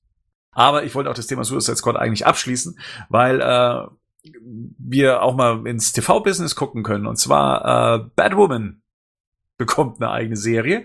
Und davor kriegt sie noch einen Auftritt im Arrowverse. Und ähm, Ruby Rose wurde ja in der Rolle besetzt. Und ihr wisst ja, ich bin sehr kritisch, was Auftritte von Batman-Figuren in TV-Serien angeht, einfach weil immer irgendwie das Geld fehlt, die Kostüme geil umzusetzen und es alles immer ein bisschen nach Cosplay aussieht und gerade wenn es um, um Gesichts- und Kopfmasken geht, dann scheitert eigentlich ähm, alles am Geld oder sagen wir mal an der an der technischen Umsetzung von solchen Sachen. Ja, und wir haben jetzt ein ähm, schön gefotoshopptes Bild bekommen und im ersten Moment habe ich mir gedacht, ja, das sieht eigentlich gar nicht mal so verkehrt aus. Ähm, naja, jetzt so ein bisschen Zeit vergangen, ein bisschen länger drauf gestarrt und ja, ich bin auch schon bei Titans drauf reingefallen, ähm, dass eben Foto, also Photoshop-Bilder äh, nicht so was mit der Realität aus äh, zu tun haben müssen, wenn man da mal Ausschnitte aus der Serie sieht und alles dann doch verstärkt noch Cosplay aussieht. Von dem her, ja, so 100 Prozent äh, gibt mir das jetzt nicht die Sicherheit, dass sie da was richtig gemacht haben, aber alles, sagen wir mal, bis auf Brusthöhe funktioniert gut, meiner Meinung nach. Nach unten hin verliert das Kostüm so ein bisschen an, an Details und damit auch so ein bisschen an, ähm, ja, wie soll man sagen, nach, nach, nach Kost, nach Batman-Kostümfähigkeit, da wird es mehr zum Strampelanzug. Aber obenrum, also was die Maske angeht und wie das funktioniert, das gefällt mir eigentlich. Zumindest in dieser Photoshop-Variante sehr gut. Das äh, hat es bestimmt schon mal schlimmer gegeben. Aber muss man natürlich dann auch in der Serie sehen. Was ist euer Eindruck von Ruby Rose als ähm, Batwoman? Ja, wie du schon meintest, bis zu den, sagen wir mal, bis zu den sekundären Geschlechtsorganen sieht's eigentlich recht cool aus, also bis zu der bis Brusthöhe. Ab runter wird's halt so ein bisschen Yoga-Klasse, ne? Also so ein bisschen Yoga-Strampelkurs. Aber ja, das, es ist ich meine, ich finde, was ich, ich habe jetzt mal den Trailer zur neuen Staffel Flash geguckt und die machen sich schon mit den Kostümen, mit dem, was sie haben. Also das neue Flash-Kostüm finde ich zum Beispiel ganz cool aus, weil es auch ein leuchterndes Rot hat und ja, die, die, da habe ich, ich meine, ich habe, ich würde mehr drüber motzen, hätte ich nicht Titans gesehen. also, ich finde Du meinst den Trailer? Ja, oder auch generell alles dazu. Gerd, was sagst du zum Kostüm? Ja, bin ich mit euch beiden dabei. So, die obere Hälfte sieht eigentlich äh, recht okay aus, wobei ich aber auch jetzt sagen muss, auch ich bin bei diesen ganzen CV-Serien auf diese ganzen Photoshop-Images äh, äh, schon so oft reingefallen. Also auch die ersten Promo-Bilder damals von Superman und so weiter sahen besser aus, wie das, was man dann im Fernsehen gesehen hat. Mhm. Ich habe jetzt hier natürlich die Hoffnung, dadurch, dass es da ins Arrowverse äh, äh, eingebunden wird, dass das Ganze nachts spielt, dass es alles äh, im Dunkeln ist. Äh, dann kann man ja immer gut kaschieren ich habe generell, kann ich mit der Figur halt nichts anfangen. Ich meine, ich freue mich, ich finde die Schauspielerin klasse, Ruby Rose, die sehe ich sehr gerne. Also ich mag mag's halt in der Serie äh, Orange is the New Black, finde ich es, äh, hat die mir richtig gut gefallen, auch so einigen anderen Sachen. Aber ich kann mit dieser Figur Batwoman überhaupt nichts anfangen. Und äh, wie das zum ersten Mal bekannt gegeben worden ist, also ich musste selbst mal nachgucken und habe das nochmal für mich, ob ich jemals überhaupt einen Batwoman-Comic gelesen habe. Ne? Und habe dann festgestellt, äh, ja, so zwei, drei, wo es als Nebenfigur mal aufgetaucht ist. Ansonsten hat mich das also nie so großartig interessiert. Also hat wieder irgendwas so nach dem Motto, äh, ja, wir wollen Batman bringen, können aber Batman nicht bringen, also bringen wir jetzt jemand anders, ne? der aussieht wie Batman. Ich kenne die auch nur aus dem Film, aus dem Animationsfilm von letztem Jahr. Also ich mhm. habe auch gar keinen Bezug zu der. Aber fairerweise muss man sagen, dass auch bei dem Justice League Film, der ein viel höheres Budget hat, sobald halt Batman im Tageslicht rumläuft, sieht halt auch nicht geil aus. Also dann, da, da, da hilft auch ein zehnmal teureres Kostüm nicht. Ja, mir geht's genauso. Also ich habe auch keinen Bezug zu ihr. Es ist, halt jetzt mal so, dass die, dass das jetzt mal der Weg ist, irgendwie Batman da mit in dieses Universum mit reinzuziehen. Man sieht ja auch auf diesem Promo-Bild auch den Wayne Tower im Hintergrund und das Logo ist, glaube ich, auch das aus der Dark Knight-Reihe oder auch das, was sie dann eben in, ähm, in Man of Steel ja auch mal kurz gezeigt hatten. Auf äh, dieser, auf diesem Satelliten war das Logo ja mal kurz zu sehen. Äh, und das Bat-Signal, was wir da ja sehen, ist ja nicht unbedingt seins, sondern das scheint ja das äh, zu sein, was sie auf ihrer Brust trägt. Auch interessant. Naja, mal gucken, äh, was daraus wird. Und ich glaube, wenn sie dann eben bei diesem Crossover-Event dann ähm, auch gut ankommt, dann wird auch die Serie, äh, glaube ich, dann auch noch ähm, ähm, fokussiert in Angriff genommen. Äh, apropos Serie, demnächst in den USA zu sehen. Titans, haben wir ja gerade eben schon gesagt. Äh, die Serie rund um Robin, der eben auf den ersten Promobildern eigentlich ganz schnieke aussah. Dann gab's den ersten Trailer mit äh, Fuck Batman. Ähm, und ja, wir hatten uns das letzte Mal schon drüber ausgelassen, dass uns das jetzt auf den ersten Blick nicht so gut gefallen hat, dass es nach einem Fanfilm aussah. Und unser Gerd, der hatte das Glück, ähm, eben schon die ersten drei Episoden zu sehen. Die gibt's ja auch demnächst dann bei äh, Netflix äh, hier im, im Außer-US-Raum. So, Gerd, äh, ohne großartig zu spoilern, was kannst du, was willst du schon zu der Serie sagen? Also, erstmal die ersten Befürchtungen, die wir hatten, budgetmäßig, die haben sich leider bewahrheitet. Also man merkt an, dass diese Serie nicht den Produktionsaufwand hat, wie zum Beispiel die CV-Serien, was eigentlich schon sehr viel bedeutet, weil selbst CV hat, glaube ich, für die letzten Seasons äh, die Budgets gekürzt. Ähm, man munkelt, dass jede Episode nur um ungefähr die Hälfte einer CV-Serienfolge Budget hat, aber hin dafür. Die erste Episode war sehr, sehr wirr. Da war ich also erstmal ähm, extrem verwirrt. Was, was kann ich dazu sagen? Es ist diesmal keine keine Serie, die jetzt halt äh, den Badass of the Week präsentiert, sondern die zwölf Folgen sind wohl sollen wohl eine Storyline sein. Also es soll eine Geschichte erzählt werden. Äh, äh, es geht aber halt um Raven, die halt ein dunkles Geheimnis äh, überwindet und die Teen Titans waren bis jetzt alle zu sehen, aber noch nicht als Team. Es geht also auch um dieses Teambuilding. Ja, also ich, das passiert alles schon in der ersten Folge? Nein, du siehst die Figuren, aber die sind tatsächlich, also das kann ich auch ein bisschen spoilern, also wenn die Figuren eingeführt werden, halten die sich alle an unterschiedlichen Orten auf der Welt auf. Äh, äh, und man, das springt halt am Anfang in der ersten Episode halt einfach ein bisschen hin und her zwischen Robin und den anderen Figuren. Und es ist halt da noch, noch keine klare Storyline zu erkennen, weswegen ich auch alle, äh, also sagen muss, Leute, die erste Folge ist jetzt nicht repräsentativ, ab der zweiten Folge wird's besser und die fangen an, die Handlungsfäden zusammenzuführen. Ja, und was dann jedes Mal an allen Ecken und Kanten so durchblitzt, ist dieses Budget, wo du einfach merkst, ähm, ja, da fehlt jetzt das Geld. Also es gibt da auch, äh, es gibt Flashbacks, ne? also man sieht also auch, wird auch seine Vorgeschichte erzählt. Äh, das, das ist auch wieder so, so ein Handlungselement. Das erinnert mich so ein bisschen an Arrow, die erste Staffel von Arrow. Da, da ziehen sich ja auch immer diese ganze Zeit diese Flashbacks äh, durch, durch, äh, durch die Seasons, äh, wie er zu Arrow geworden ist. Und hier sind halt ähnliche Flashbacks. Und da sieht man zum Beispiel eine Aufnahme von Wayne Manor. Das sieht so nach Photoshop aus das ist also, es ist, es ist wirklich grausam, wenn, wenn man diese Aufnahme sieht, wo ich dann einfach denke, um Gottes Willen, ne, konnten die nicht einfach eine, eine echte Villa irgendwo filmen, äh, die so ein bisschen nach was aussah. Gibt's positive Aspekte? Jetzt mal abseits jeglicher ähm, Special Effects und, und Geldgeschichten, also inhaltlich. Äh, hat dir da was gut gefallen? Es hat mir gut gefallen, dass sie halt wirklich nicht diesen CV-Weg äh, äh, Weg gehen, nach dem Motto, wir machen jetzt hier äh, den Bösewicht auf der Woche und haben dann eine lose Rahmenhandlung sondern man macht es wie bei Black Lightning. Das ist ja die erste DC-Serie, die dann auf Netflix ausgestrahlt worden ist, die auch schon für Erwachsene gedacht war. Äh, man hat also, man macht eine Serie, die wirklich eine Story hat. Das heißt, um die Story zu verstehen, muss man auch alle Folgen geschaut haben und das hat man, man hat halt nicht äh, dieses klassische Episodenende nach dem Motto, äh, jede Episode hört mit so einem quasi Happy End auf oder äh, mit einem abgeschlossenen Ende, sondern man sitzt nach der ersten Episode ziemlich ratlos da und muss das Ganze erstmal sortieren. Mit der, sag bei der zweiten und dritten sitzt man dann da und kann das Ganze ein bisschen aufdröseln. Und ich muss dann auch zugeben, die Story hat schon einen gewissen Aspekt. Also ich werde das auf mir auf jeden Fall noch weiter anschauen. Also das ist nicht uninteressant, was sie da mit Raven machen und wie sie dann Robin begegnet. Das sieht man alles schon. Äh, das ist schon nicht uninteressant. Da könnte was daraus, daraus werden. Also wenn sie das jetzt auch so durchziehen, dann ist das zumindestens storymäßig könnte das Guilty, äh, Guilty Pleasure werden. Also, dass man sagt, okay, das ist, ist hat, bekommt einen runden Abschluss, äh, kann man genießen. So ähnlich haben wir es ja auch bei Black Lightning gemacht. Die, die, die erste Storyline hat halt einen schönen Abschluss. Gleichzeitig wird natürlich die zweite Staffel auch irgendwie angeteasert. Aber das ist zum Beispiel etwas, was mich, was ich gut finde an, an der Serie. Die Schauspiele sind gut, sind eigentlich sehr gut gecastet. Also muss, muss ich auch sagen. Also, die bringen das schon rüber.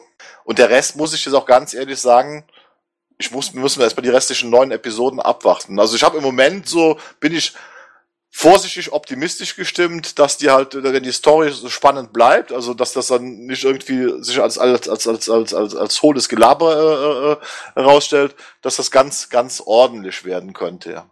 Und in der Hoffnung, dass in der Hoffnung, dass dann, wenn es wirklich ordentlich endet, dass die jetzt schon bestellte zweite Staffel mehr Geld bekommt, um dann auch dem Ganzen gerecht zu werden, was sie da eigentlich präsentieren wollen. Ne?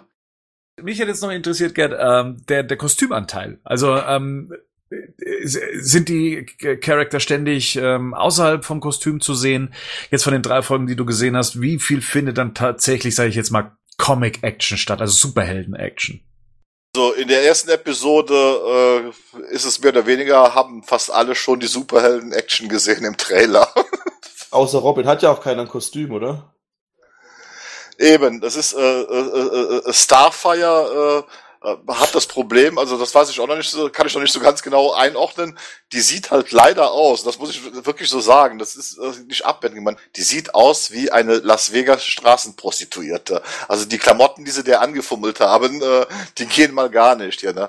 Beast Boy, das hat die meiste, der ist nicht so häufig zu sehen. Der hat halt hier so, so, so eine Trainingsjacke an und so weiter. Der einzige, also das Full-Kostüm, was man sieht, ist halt von Robin. Das ist halt äh, in den Sequenzen, wo man es zu sehen hat, also die versuchen ein bisschen Daredevil zu imitieren von den Kampfsequenzen, aber die haben wohl nicht so einen guten Kampfchoreograf und auch nicht so gute Stunt-Leute. Sprich, bei Daredevil, der damit punktet, dass er teilweise minutenlange Sequenzen zeigt, wo sich Charlie Cox durch die Gegner prügelt, das wird hier durch ein permanentes Schnittgewitter unterbrochen. Ne? Ist also, äh, man merkt, dass es alles sehr stark zusammengeschnitten ist, äh, um auf den Punkt zu bringen als Batman-Fan oder als Robin-Fan oder als, sagen wir mal, Gotham-Universums-Fan, ähm, wie weit wird man da bedient? Wird man da jetzt eher enttäuscht oder kriegt man schon so seine Portion, wo man sagt, ja, das, so hätte ich es mir vorgestellt? Also es ist, ist, ist Robin jetzt in dem Fall eine Nebenfigur, die äh, nur dafür da ist, damit ein berühmter Name da ist, oder spielt sie auch tatsächlich eine, eine tragende Rolle? Er spielt schon eine tragende Rolle. Ähm, äh, interessant ist, dass äh, wo ich halt wirklich gespannt drauf bin, ob sie wirklich tatsächlich also auflösen. Es wird halt angedeutet, dass er sich halt mit Batman verkracht hat. Dann ist er halt ein Jahr untergetaucht. Also man hat ihn nicht äh, hat ihn nicht mehr gesehen und äh, nach einem Jahr äh, taucht er dann Detroit auf. Das ist etwas, wo ich mich jetzt allerdings auch frage, warum Detroit? Ich hatte halt gedacht, das wäre Blüthaven oder so weiter gewesen. Also Blüthaven ist ja das Detroit in den im, im DC-Universum, ne? aber das ist jetzt tatsächlich das real existierende Detroit. Ne? Und er ist da halt als jetzt als als Polizist tätig. Äh, äh, und es wird halt, halt einfach angeteased, dass er sich mit Batman verkracht hat. Inwiefern das jetzt äh, was das genau ist, hat man dann natürlich, ich denke mal, das wird wahrscheinlich so gegen Ende der Serie aufgelöst. Äh, es gibt da schon Gerüchte, die zu lesen waren auf Comic Book News. Äh, da will ich, weiß ich nicht, ob ich jetzt sagen soll oder nicht. Also man, ne, ne also, aber, also wenn es in diese Richtung geht, äh, dann werden sich wohl viele Leute fragen, haben die eigentlich eine Waffe? Und ich bin halt wirklich ge gespannt, ob man auch wirklich Batman zu sehen bekommt. Ne? Also, äh, äh, weil das Interessante ist, man sieht also den kleinen Robin und man sieht also auch schon Bruce Wayne und Alfred, aber man sieht sie halt nicht richtig. Ne? Ja, aber wie gesagt, es ist also Robin ist definitiv die Hauptfigur. Äh, äh, er und Raven sind die Schlüsselelemente und die das Ganze läuft darauf hinaus und das das ist jetzt nach drei Personen ganz klar. Äh, ich vermute mal, das wird dann wahrscheinlich die Mid-Season sein, also so Folge sechs oder sieben. Der kommen die in einem Punkt und dann bilden sie halt das Team, um halt dieses diese große Story, die die Raven umgibt, dann aufzulösen. Animated-Filme. Also tatsächlich die ganzen letzten Veröffentlichungen habe ich nicht gesehen. Ich möchte jetzt auch nicht jede einzeln besprechen. Ich hätte vielleicht gern von euch äh, vielleicht mal eine ganz kurze Meh oder Hey äh, Meinung zu äh, Batman Ninja. Meh. Yeah, ich fand's cool. Also die Animationsstil fand ich cool. Ich fand, ich fand, das was, das ist einfach so verrückt und absurd. Das ist Elseworld für mich, ja. Hier nicht irgendwie ein Heath Ledger Joker, der immer die 80er Jahre stecken und sagen, guck mal, was passiert, sondern es war halt wirklich Elseworld. Und vor allem war trotzdem noch verknüpft, dass es irgendwie noch funktioniert hat. Und ich fand den Zeichen, den wechselnden Zeichentrickstil, fand ich schon cool, muss ich schon sagen. Also ich könnte mir da jetzt nicht zwölf Filme von angucken, aber der eine Film, der war schon cool. So, nächstes. Gerd, ich weiß, es ist schwierig, ganz schwer, aber was hat dir an Batman Ninja nicht gefallen? All, was Rico jetzt als positiv bewertet hat, äh, habe ich genau umgekehrt gesehen. ich fand den Wechsel ins Zeichenstil nervig. Ich fand den Sound nervig. Ich fand eigentlich alles nervig an dem Film. Mehr will ich dazu nicht sagen. Also mir hat das überhaupt nicht gefallen. Gotham by Gaslight. Gerd fängt an. Äh, ist leider eher meh. Äh, das Problem ist mal wieder einmal die billigen Animationen. Das zweite ist, wir nehmen einen 48 Seiten Comic, was man halt in 45 Minuten erzählen kann und bläst das auf 75 Minuten auf und dann ändert man einfach mal die komplette Geschichte inklusive dem Hauptbösewicht, um den es eigentlich geht, der ein ganz anderer ist. Äh, das ist so doof äh, und das ist so billig animiert. Teilweise ist das ist grausam. Nächster Film? Was, was sagt denn der Rico zu Teen Titans Go? Ah, da war ich im Kino mit Patrick. Ja, boah, der war schon. Der, ich habe ehrlich gesagt so ein bisschen die, die Zielgruppe bei dem Film gesucht. Ich kann mich auch ehrlich gesagt nicht mal an die Story so ganz erinnern. Ach doch, die Story war, dass die Teen Titans eifersüchtig waren, dass alle ihre großen Helden einen Kinofilm bekommen. Aber sie halt nicht. Genau, das ist so die Hauptstory, das Hauptstory-Gerüst und wie sie es schaffen, ihren eigenen Kinofilm zu bekommen. Und im Endeffekt war das so ein bisschen äh, der Lego Batman Movie von der Idee, bloß nicht so witzig. Also da, wenn ich, es war halt so okay, es waren ein paar Witze, die gezündet haben, ein paar Witze, die nicht so gezündet haben. Aber Patrick und ich haben dann irgendwie saßen auch so drin, dachten wir so, ja, hm, ich meine, das fängt ja dann so an, das sind ja dann am Anfang, sind sie halt auf Premiere, dann werden halt kommende Filme so quasi angeteased. Und dann kommt halt alles, wirklich. Da kriegt sogar Batmans Gürtel kriegt einen Film, nur nicht die Teen Titans. Und das ist so die, das ist so die Prämisse vom Film. Es ist wirklich so. Utility Belt, the movie. Irgendwie so, Alfred, the movie. Und immer wieder so angeteasert. Und ja, auf wen kann sich Batman immer verlassen bei seinen Abenteuern? Und Robin freut sich schon richtig, hat schon so Tränen in den Augen. Und dann kommt so, Utility Belt, the movie. Und ja, also, ich habe halt ehrlich gesagt, das klingt jetzt auch tatsächlich witziger als es ist, weil das ist halt so der ganze Joke des Films. ich habe halt und dann auch immer so diese Verweise auf irgendwelche Marvel-Filme und sowas noch. Ich fand halt schon so ein bisschen, ich habe, ich gucke halt auf die Go-Serie nicht so. Und auch da habe ich mich schon immer gefragt, wer die Zielgruppe ist, weil teilweise sind die Witze schon echt erwachsen. Aber so generell der Film war eher so, ja, also dafür, dass ich dafür vier Stunden nach Köln gefahren bin, um Patrick den Film zu gucken, hätte ich mir auch sparen können. Sagen wir es mal so. Suicide Squad, Hell to Pay. Habe ich nicht gesehen. Ich leider auch Ah, nicht. Geht auch nicht? Auch nicht. Okay. Ich glaube, dann bleibt eigentlich nur noch ähm, The Death of Superman. Superman. Superman. Der Lispelman. Darf ich einen Satz sagen? Dann darf Gerd was dazu sagen. Ja. Ein Satz noch. Komplett nur einer. Das ist das, was Justice League und Batman wie Superman hätten sein können. Äh, Falls sich jetzt jemand fragt, was hat das Ganze mit Batman zu tun, der spielt da nämlich auch mit. Genau, die komplette Justice League spielt mit dem Film. Und das ist genau das, was Justice League und Batman wie Superman hätten sein können in einem 90-Minuten-Film. Alles besser gemacht. Cool. Oder, Gerd? Das klingt gut. Ja, nee, auf jeden Fall. Also ich war ja nach dem ersten Trailer ein bisschen skeptisch, weil es halt dieser New äh, 52 Superman war. Da, da bin ich halt nicht ganz so der große Fan von. Hab mir dann den Film halt geholt und muss aber jetzt sagen, äh, das ist für mich nach Dark Knight Returns der beste Animated-Film, den DC bis jetzt rausgebracht hat. Also Wow.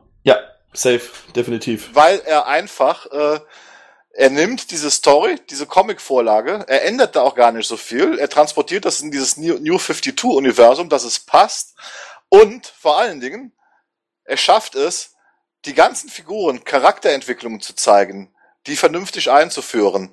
Äh, das ist also auch nicht jetzt äh, 80 Minuten lang Rumklopperei, sondern der Film setzt seine Action sehr, sehr dosiert ein, wenn sie dann kommt und dann ist auch der Soundtrack so gut. Das Ganze ist wirklich hochdramatisch bis zum Schluss. Also ich muss dann erst sagen, die haben bei dem Film haben sie alles richtig gemacht. Die Animationen sind zwar auch nicht immer auf Höhe der Zeit, sind allerdings besser wie bei Gotham oder Gaslight, aber auch hier gibt's auch teilweise aber zu ein paar Ausfälle, aber vom Gesamtwerk, äh, wie gesagt, für mich der beste Animated-Film seit Dark Knight Returns, ganz einfach, weil er die Essenz rüberbringt und hat Rico schon vollkommen recht, das hätte Justice League und BVS sein können, wenn man es vernünftig gemacht hätte. Das ist, äh, da schlägt auch das Fanherz wieder hoch. Und wenn er dann wirklich zum Schluss der, der Tod kommt von Superman, ne, also wenn er dann stirbt, dann ist das auch wirklich ein hochemotionaler Moment. Also gibt's einen Cliffhanger letztendlich oder kann man den Film für sich so geschlossen betrachten? Man, man kann ihn äh, geschlossen betrachten. Es wird auf jeden Fall zum Schluss angedeutet, dass da was passiert. Ne? Und äh, äh, wie das bei den, das muss man ja mal äh, zumindest auch wieder positiv äh, lassen. Äh, die Animated Movies haben zwar nicht viel Bonusmaterial, aber immer interessantes Bonusmaterial. Es wird dann also auch schon quasi kleines Making-of zum zweiten Teil äh, gezeigt, was mich dann auch schon hat ruhig werden lassen, weil alle Figuren auch drin vorkommen, die man aus der Comic-Vorlage kennt und man auch da jetzt schon erkennen kann, dass man also wirklich die Essenz des Comics nimmt und halt einfach äh, in die Gegenwart, also in, in dieses Universum transportiert hier, ne, um halt diesen Impact zu bekommen, den man für diese Story braucht. Deswegen, also freue ich mich auch, wenn die kommt. Äh, äh, ich denke mal, wenn die das so weitermachen, wird das auch ein runder Abschluss und dann kann man sich zumindest als DC-Fan, als Comic-Fan oder als Superman-Fan über Jahre hinweg immer noch mal mit diesem Film beschäftigen. Ganz einfach, weil hier haben sie es mal richtig gemacht. Gott sei Dank. Schaber. Ja, cool. Ähm, ja, beschäftigen, äh, gute Sache. Ähm, wird ja auch demnächst mit der Animated Series der Fall sein, weil die kommt ja dann in der schon angekündigten Blu-ray-Box raus. Ne? Da gibt's dann ja so, so einiges an Material zu begutachten und äh, wir haben auch schon drüber gesprochen und waren auch ein bisschen traurig drüber, dass es natürlich in Deutschland auch nicht der Fall sein wird, dass sie hier veröffentlicht wird. Was mitunter daran liegt, wie wir das letzte Mal schon erläutert haben, dass da ja immer noch so ein bisschen mit den Synchrorechten anscheinend irgendwie ja nicht alles so ganz klar und äh, sauber läuft, dass das irgendwie auf einem festen Medium veröffentlicht werden kann.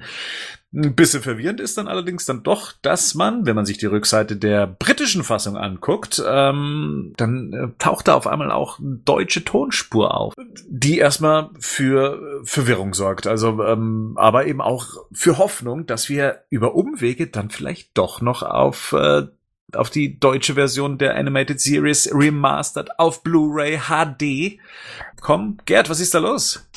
Äh, das ist jetzt erstmal gar nicht so ungewöhnlich, wie sich das jetzt, äh, wie du das jetzt dargestellt hast. Also wie gesagt, ja. Was ist denn da bitte nicht ungewöhnlich? Wir warten seit Jahrhunderten ja, weil es praktisch ist, auf weil ich seit letztem Jahrtausend da drauf weil Synchrorechte ja verschieden gehandhabt wird. Erstmal grundsätzlich ist es normalerweise so, wenn ein Film in Deutschland synchronisiert wird, die, der Lizenzinhaber des Films, ne, hat meistens lässt er sich vertraglich zusichern, dass er diese deutsche Synchro erhält, ne, äh, zur Eigenverwendung. Ähm, so, das ist aber in den, in den 90er Jahren so gewesen. In den 90er Jahren hat, hat sich kaum einer Gedanken gemacht, wie die Zukunft mal aussieht, äh, äh, dass oft solche Synchrorechte äh, dann nur weitergegeben wurde nach dem Motto, dass man Ausstrahlungsrechte hat. Und nicht das Recht darauf, die auf dem physikalischen Medium zu veröffentlichen. So, aber das Eigentümer der Synchro kann trotzdem Warner sein. Sie dürfen halt nur nicht äh, auf dem physikalischen Medium veröffentlichen, weil sie halt für Deutschland nur Ausstrahlungsrechte haben.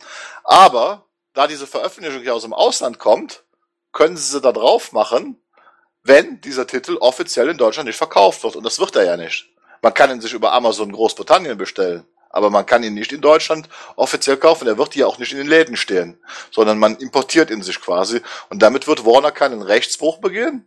Äh, und wäre erstmal fein raus. Das zweite, was jetzt noch passieren kann, und das hat es leider schon öfters gegeben, das ist ein Platzhalter bei Amazon, ein Vorabdruck. Wir wissen auch nicht, ob die Tonspur endgültig drauf ist, ja. Also das habe ich, äh, hab ich schon mal öfters auf Auslandsveröffentlichungen gelesen, da stand deutscher Ton drauf. Er war dann nachher dann doch nicht drauf, äh, weil dann irgendwann rausgekommen ist, geht alles gar nicht.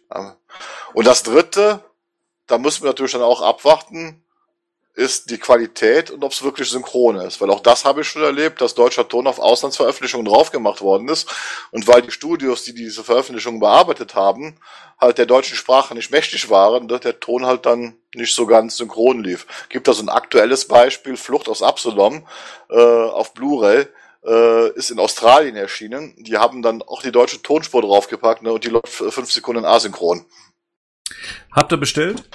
Hey, ja. ich habe die US-Version bestellt. Ist es da auch dabei eigentlich? Ich weiß es nicht. Ich vermute mal fast. Also ich gehe immer noch davon aus, dass Warner eine Weltdisk produziert. Also äh, ich glaube nicht, dass sie sich die Mühe machen, also äh, mehrere Ausführungen in Auftrag zu geben. Das heißt, wenn der deutsche Ton drauf sein sollte, vermute ich auch ganz stark, dass das auf der US-Box ist. Ich habe jetzt allerdings meine US-Box tatsächlich gecancelt und halt mir die britische bestellt.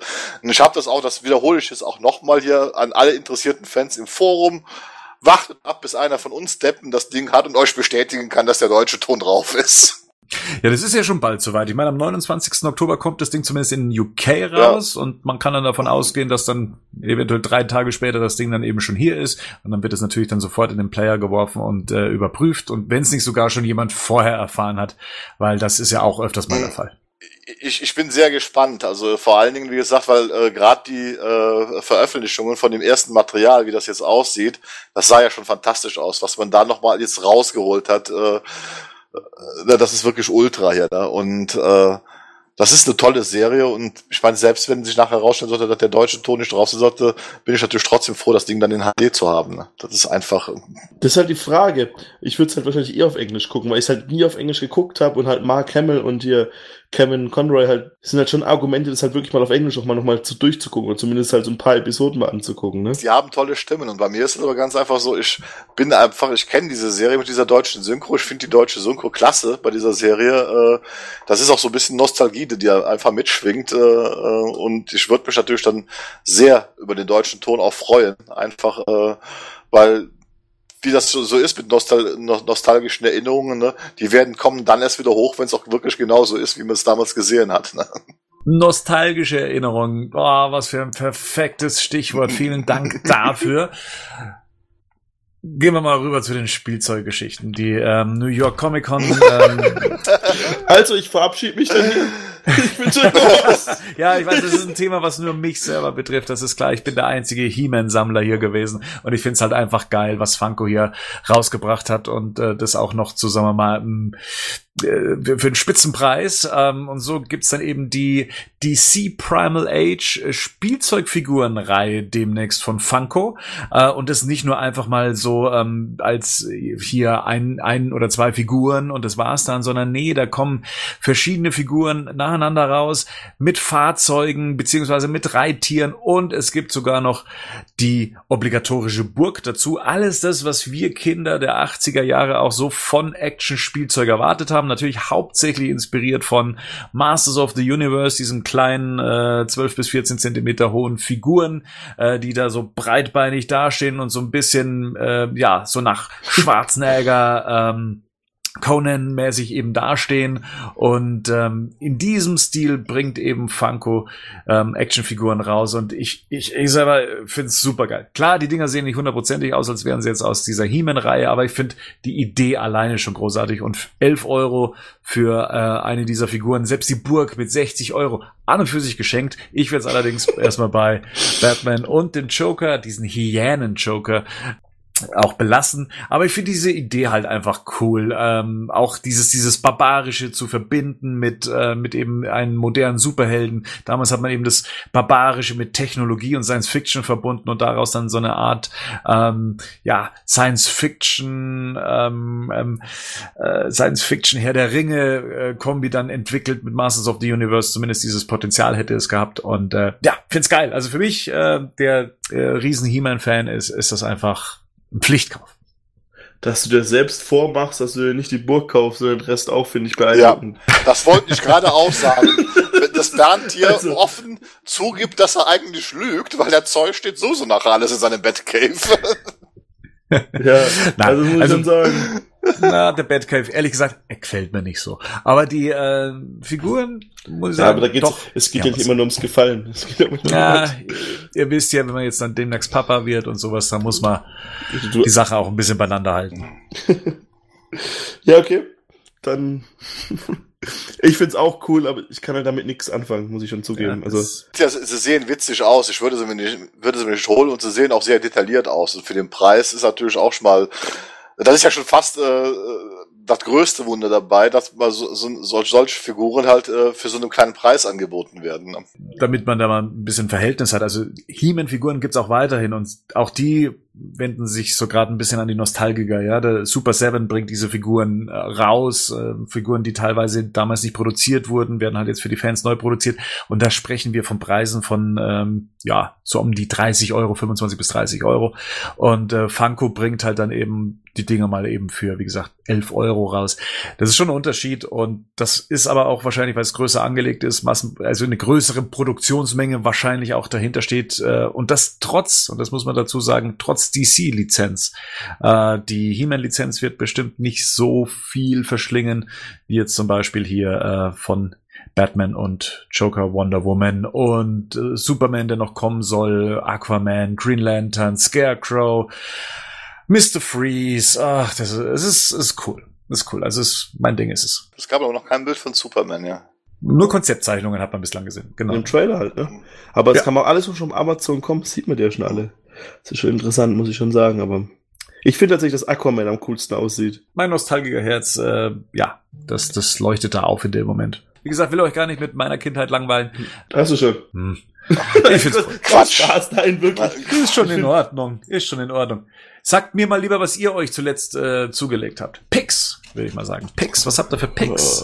Äh, Ich hatte mir von Panini äh, die Superman-Anthologie bestellt, dieses riesen Comicbuch. Äh, da gab's ja auch schon die Batman-Anthologie äh, und jetzt die Superman-Anthologie, die ich auch jedem empfehlen kann, der mal so ein bisschen einfach durch die Jahrzehnte hinweg lesen will. Da ist also von Action Comics Nummer eins ne, bis in die Gegenwart, also zum Rebirth sind ausgewählte Stories drin, mit sehr vielen schönen Hintergrundinformationen, äh, sehr schönes Hardcover, hat mir sehr gut gefallen. Cool.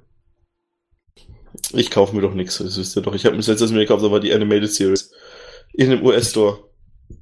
Nee, stimmt gar nicht. Ich habe meinem, meinem Hund so ein Dings gekauft zum so, ein, so, so eine Batman-Plüschfigur, dass er kaputt reißen kann. Die gibt's speziell für Hunde zum Ja, so ein Kaputtreißen? Stofftier, oder? so ein Batman-Stofftier halt, keine Ahnung. Also, Aber für Hunde gedacht oder missbraucht? ich ich missbrauche mein Spielzeug immer. nee, es war wirklich nur für Dings. Und ich habe mir überlegt, weil ich ja Halloween, weil wir Halloween mal recht groß feiern, ob ich mir vielleicht dieses Batman-Hundekostüm kaufen soll für ihn. Das finde ich schon witzig. Für den Hund, nicht für dich. Für uns beide. Das gibt's, aber Ruby macht ja meistens nicht so geiles Zeug, ne? Das stimmt. Ja, also zumindest nicht, ohne dass man noch selber Hand anlegen müsste, damit's gut aussieht. Ja. Wer freut sich denn auf, auf, auf, auf das Black Label von DC? Wer hat schon Sachen gelesen, ja? Gibt's denn schon was zu lesen davon? Äh, ich glaube, der dunkle Prinz ist doch da schon aus der Reihe, ne? Quasi. Äh, oder Ah, stimmt. ja. Ich hab's da. Ich hab den dunklen Prinz auch schon, also in, in kompletter Form da einen hat ihr mir ja damals zum Geburtstag geschenkt und den zweiten Teil habe ich mir dann natürlich besorgen müssen. Ja. Riesiges Geschenk herrschaffen, wenn man sich dann noch den zweiten Teil dann dafür besorgen muss. Hab allerdings beides noch nicht gelesen. Das ist der Bernd hier. Der haut hier wieder einen rein, raus hier nach dem. Kritik muss auch erlaubt Meine sein. anderen hier. Also, Podcast-Freunde schenken mir mal zwei Comics. Mhm. Mhm, stimmt. Ja, aber äh, das, ich, ich habe noch nicht gelesen, wie so vieles, was ich mir in letzter Zeit besorgt habe. Also ich habe mir, mir viele Crossover besorgt, das neue ähm, Batman und Turtles Crossover zum Beispiel. Noch nicht gelesen. Das ist dann eben der, Bat der Animated Batman mit den Animated Turtles im Crossover. Dann äh, Looney Tunes und DC-Universum, wo ich mir erst gedacht habe, was für ein Kack kann denn da bitte dabei rumkommen. Aber ich habe mir so die ersten paar Seiten angeguckt und habe mir gedacht, wow, das sieht mir aber hier nach äh, Serious Stuff aus. Also ähm, ich habe es noch nicht gelesen. Genauso wie die neuesten Injustice Comics ähm, oder auch dieses Injustice Prequel, äh, was es eben mit dem Joker und Harley Quinn gibt. Alles hier noch nicht gelesen. Ich habe mir sogar noch ein paar Carlson-Geschichten von damals ähm, zukommen lassen oder vom aus dem Norbert Hedger Verlag dann eben auch. Ich habe mir noch mal das Batman 1989er Filmcomic bei eBay äh, geschnappt, nachdem ja meins komplett zerfleddert ist. Ähm, Batman der Kult habe ich mir noch äh, komplett geholt und äh, Batman Year 2 alles noch nicht gelesen. Wie gesagt, ich weiß auch nicht, wann ich das überhaupt lesen soll. Ich weiß, wie, wie viele Sachen habt ihr zu Hause rumstehen, die ihr noch gar nicht gelesen habt? Ich habe halt allein von der DC Collection habe ich noch 100 Ausgaben nicht gelesen. geht bei mir, ist, ist aber ähnlich. Ich habe ja so jetzt nicht von den DC-Sachen äh, äh, jetzt nicht so viele, ähm, aber jetzt zum Beispiel auch diese Anthologie, die habe ich mir geholt. Eigentlich kenne ich ja alles schon, aber ich fand's halt einfach geil. Ne? Also, die wird wahrscheinlich so so ungelesen im Regal stehen bleiben, ne? aber äh, das wollte ich dann als Superman-Fan halt äh, einfach haben. Ähm, aber ich glaube, ich habe auch noch einiges an Comics. Ich hatte, doch nee, das, das letzte, das erste Turtles Crossover hatte ich auch noch gelesen. Das war sehr gut. Dann habe ich von Paul Dini, das hattest du mal empfohlen letztes Jahr, das Comic. Äh, äh, Ja, Dark Knight. ja, genau. Das habe ich auch noch nicht gelesen. Das, das liegt hier auch noch im, im Regal. Äh, das wo- wollte ich auch. Da sagtest du, das wäre ja sehr, sehr gut hier. Ne? ja, ja, ja. Ist es. Aber das ist, ist, ist, ist normal, dass man viele Sachen also irgendwann äh, einfach, äh, die kommen an, dann legt man sie sich hin zum Lesen und dann kommt man nicht dazu und dann sortiert man sie ins Regal ein. Ja, und dann ist meistens erst, wenn man beim nächsten Mal im Regal steht, fällt einem wieder auf, ach, das müsstest du doch noch lesen. Und ich hatte ja auch mal wie gesagt, auch diese, diese Marvel Collection da gesammelt, ne, der, die erste, die da rausgekommen ist, ne? Ja. Diese ganzen Hardcover. Ich glaube, da habe ich die Hälfte auch noch nicht von gelesen. Ja, das ist die, Ich glaube, das ist die größte Bürde. Äh, ihr habt mich ja mal, ihr habt mich mal so heiß gemacht auf diese Taschenbände. Ja, also diese riesen Bücher über die Comic-Geschichte von DC. ja, Die gab's ja mal im Angebot. ja, wo es auch das Riesenbuch von gibt, das so irgendwie einen halben Ja. Meter nee, länger, größer, wo es so fast so ein Genau. Meter groß ist. Da, da ist sogar die Bibel dagegen Taschenbuch. ja. Ähm, also das ist, ist der Wahnsinn und ich weiß nicht oder ich wüsste nicht, wann ich denn überhaupt mal anfangen soll, da drin zu lesen. Naja, aber ich glaube, da geht's auch vielen Fans da draußen genauso. Es ist halt auch heutzutage auch schwer, sich, glaube ich, auf solche Sachen zu konzentrieren, aber ich hätte so Bock. Ich hätte so Bock auf die Dinger. Ähm, Ja, Dann darfst du nicht mehr nach Lanzarote gehen. und, der- und das ist der Gag. Ich habe mir all diese Comics für Lanzarote gekauft, ja. und habe kein einziges davon gelesen. Lest ihr eigentlich Comics online auch? Also irgendwie auf iPhone, iPad, irgendwas? ich hab's mal versucht. Ich find's ultra nervig. Ich find's auch total, ner äh, total nervend. Am schlimmsten finde ich das noch, das ist teilweise auch bei DC, wenn sie dann noch irgendwie versuchen, die Bildchen zu animieren, weil bei den etwas aufwendigeren Sachen, äh, was dann schiebt sich dann von links nach rechts so ein Panel rein und so weiter. Nee, also ich bin dann auch ganz klassisch Comics, äh, bitteschön auf Papier, dass man in Händen hält, äh, weil ich finde, ich kann auch kein, nicht gut E-Books lesen. Also wenn ich Bücher lese, muss ich immer noch ein Buch in der Hand haben. Ich habe zwar so einen E-Book-Reader da, aber Das ist halt bei mir gerade anders. Also gerade hier im Kindle und so benutze ich echt viel. Da lese ich echt viel, aber mit, mit, ähm, Geht mir genauso. Also ich habe es auch digital probiert, will nicht so ganz, aber das ist mit allen Sachen, die man digital macht oder digital liest, man nimmt es halt anders auf. es verliert die Wertigkeit. Es verliert an Mhm. Wertigkeit, genau. Es fehlt die Haptik, es fehlt dieses Besondere. Es gibt, ähm, das hat jetzt zwar nichts mit, mit, mit Batman zu tun, aber von Star Wars gibt's ähm, so ganz interessante ähm, Bücher, die so ein bisschen so so, äh, Setberichte und äh, seltene Fotos und sowas super aufbereitet im Printbereich. Und das gleiche gibt's auch als äh, iPad Edition. Ähm, kostet auch nur einen Bruchteil davon. Aber ich will's halt nicht digital haben. Wahrscheinlich ist es auch noch ähm, musikalisch untermalt und bietet sogar noch Filmclips äh, extra mit dazu. Wie gesagt, ist auch um einiges günstiger, aber ich will sowas lieber im Regal stehen haben, als äh, dann irgendwo digital in der Wolke rumliegend. Ich- Andererseits, wa- wenn man, um, um was so Erfahrungen betrifft, wieder abzuschließen, was ich jetzt gerade viel, richtig viel mache, ich kaufe bei iTunes richtig viel Filme. Das habe ich bis vor kurzem gar nicht gemacht. Ich habe bis vor kurzem noch Blu-rays gekauft, aber ich kaufe mich, habe jetzt echt angefangen, mir bei iTunes, ich habe mir zum Beispiel war letztens Harry Potter im Angebot, so ich hatte ihn nie auf Blu-ray und da gab es irgendwie alle acht Filme für 30 Euro, habe ich halt direkt zugeschlagen irgendwie so. Und weil ich da irgendwie auch die Hoffnung habe, dass zumindest auch, wenn es jetzt auch natürlich Berichte gibt, dass irgendwelche Lizenzen mal bei iTunes nicht mehr gibt, dann gibt es den Film auch nicht mehr. Aber ich habe irgendwie schon bei iTunes so ein bisschen die Hoffnung, dass es dann auch so ein bisschen auch bleibt halt, ne? Also dass ich, wenn ich mir da was kaufe jetzt, dass ich den Film dann auch wirklich irgendwie besitze, so. dieser Bericht, der war doch eh, hat sich doch nachher herausgestellt, der Typ äh, war doch umgezogen von einem Land ins andere Land und deswegen war der Film nicht verfügbar. Ja, also ich meine, Es, es demonstriert halt nur, dass man letztendlich dieses Zeug tatsächlich nicht besitzt. Ähm, das äh, Medien können aber auch auslaufen und so weiter. Ich weiß nicht, wann ihr das letzte Mal eine VHS eingelegt habt. Klar. Äh, das Natürlich. ist, ist halt mal irgendwann äh, weg vom Tisch. Aber ja, mir geht's genauso. Bei mir geht auch vieles in Richtung digital.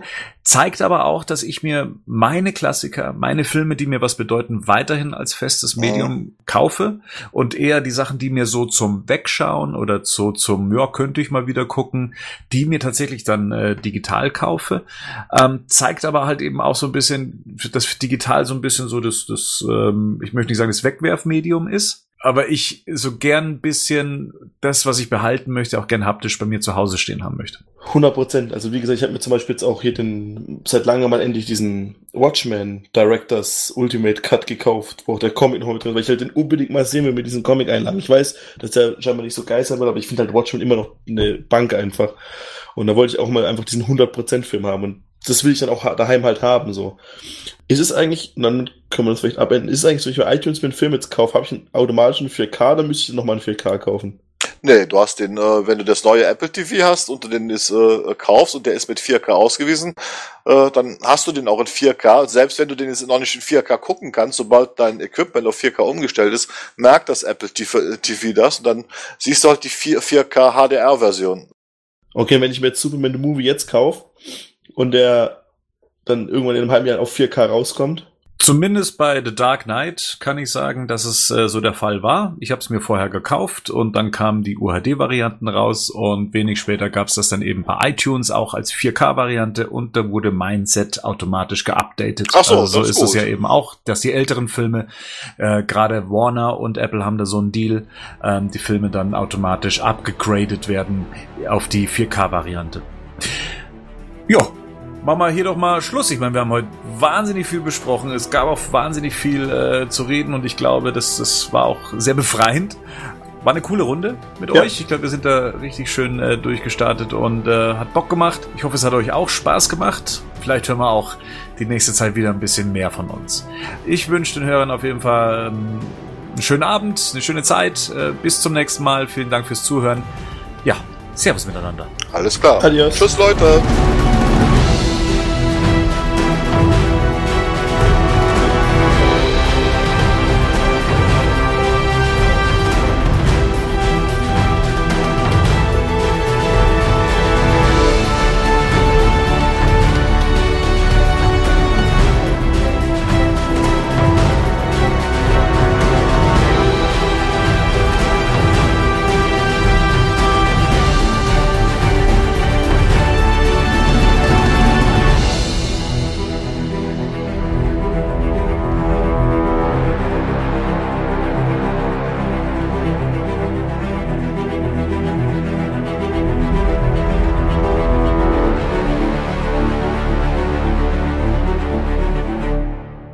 Batman News Badcast ist ein Podcast-Projekt von Fans für Fans. Batmannews.de und der Badcast stehen nicht in Verbindung mit Warner Bros. oder DC Comics.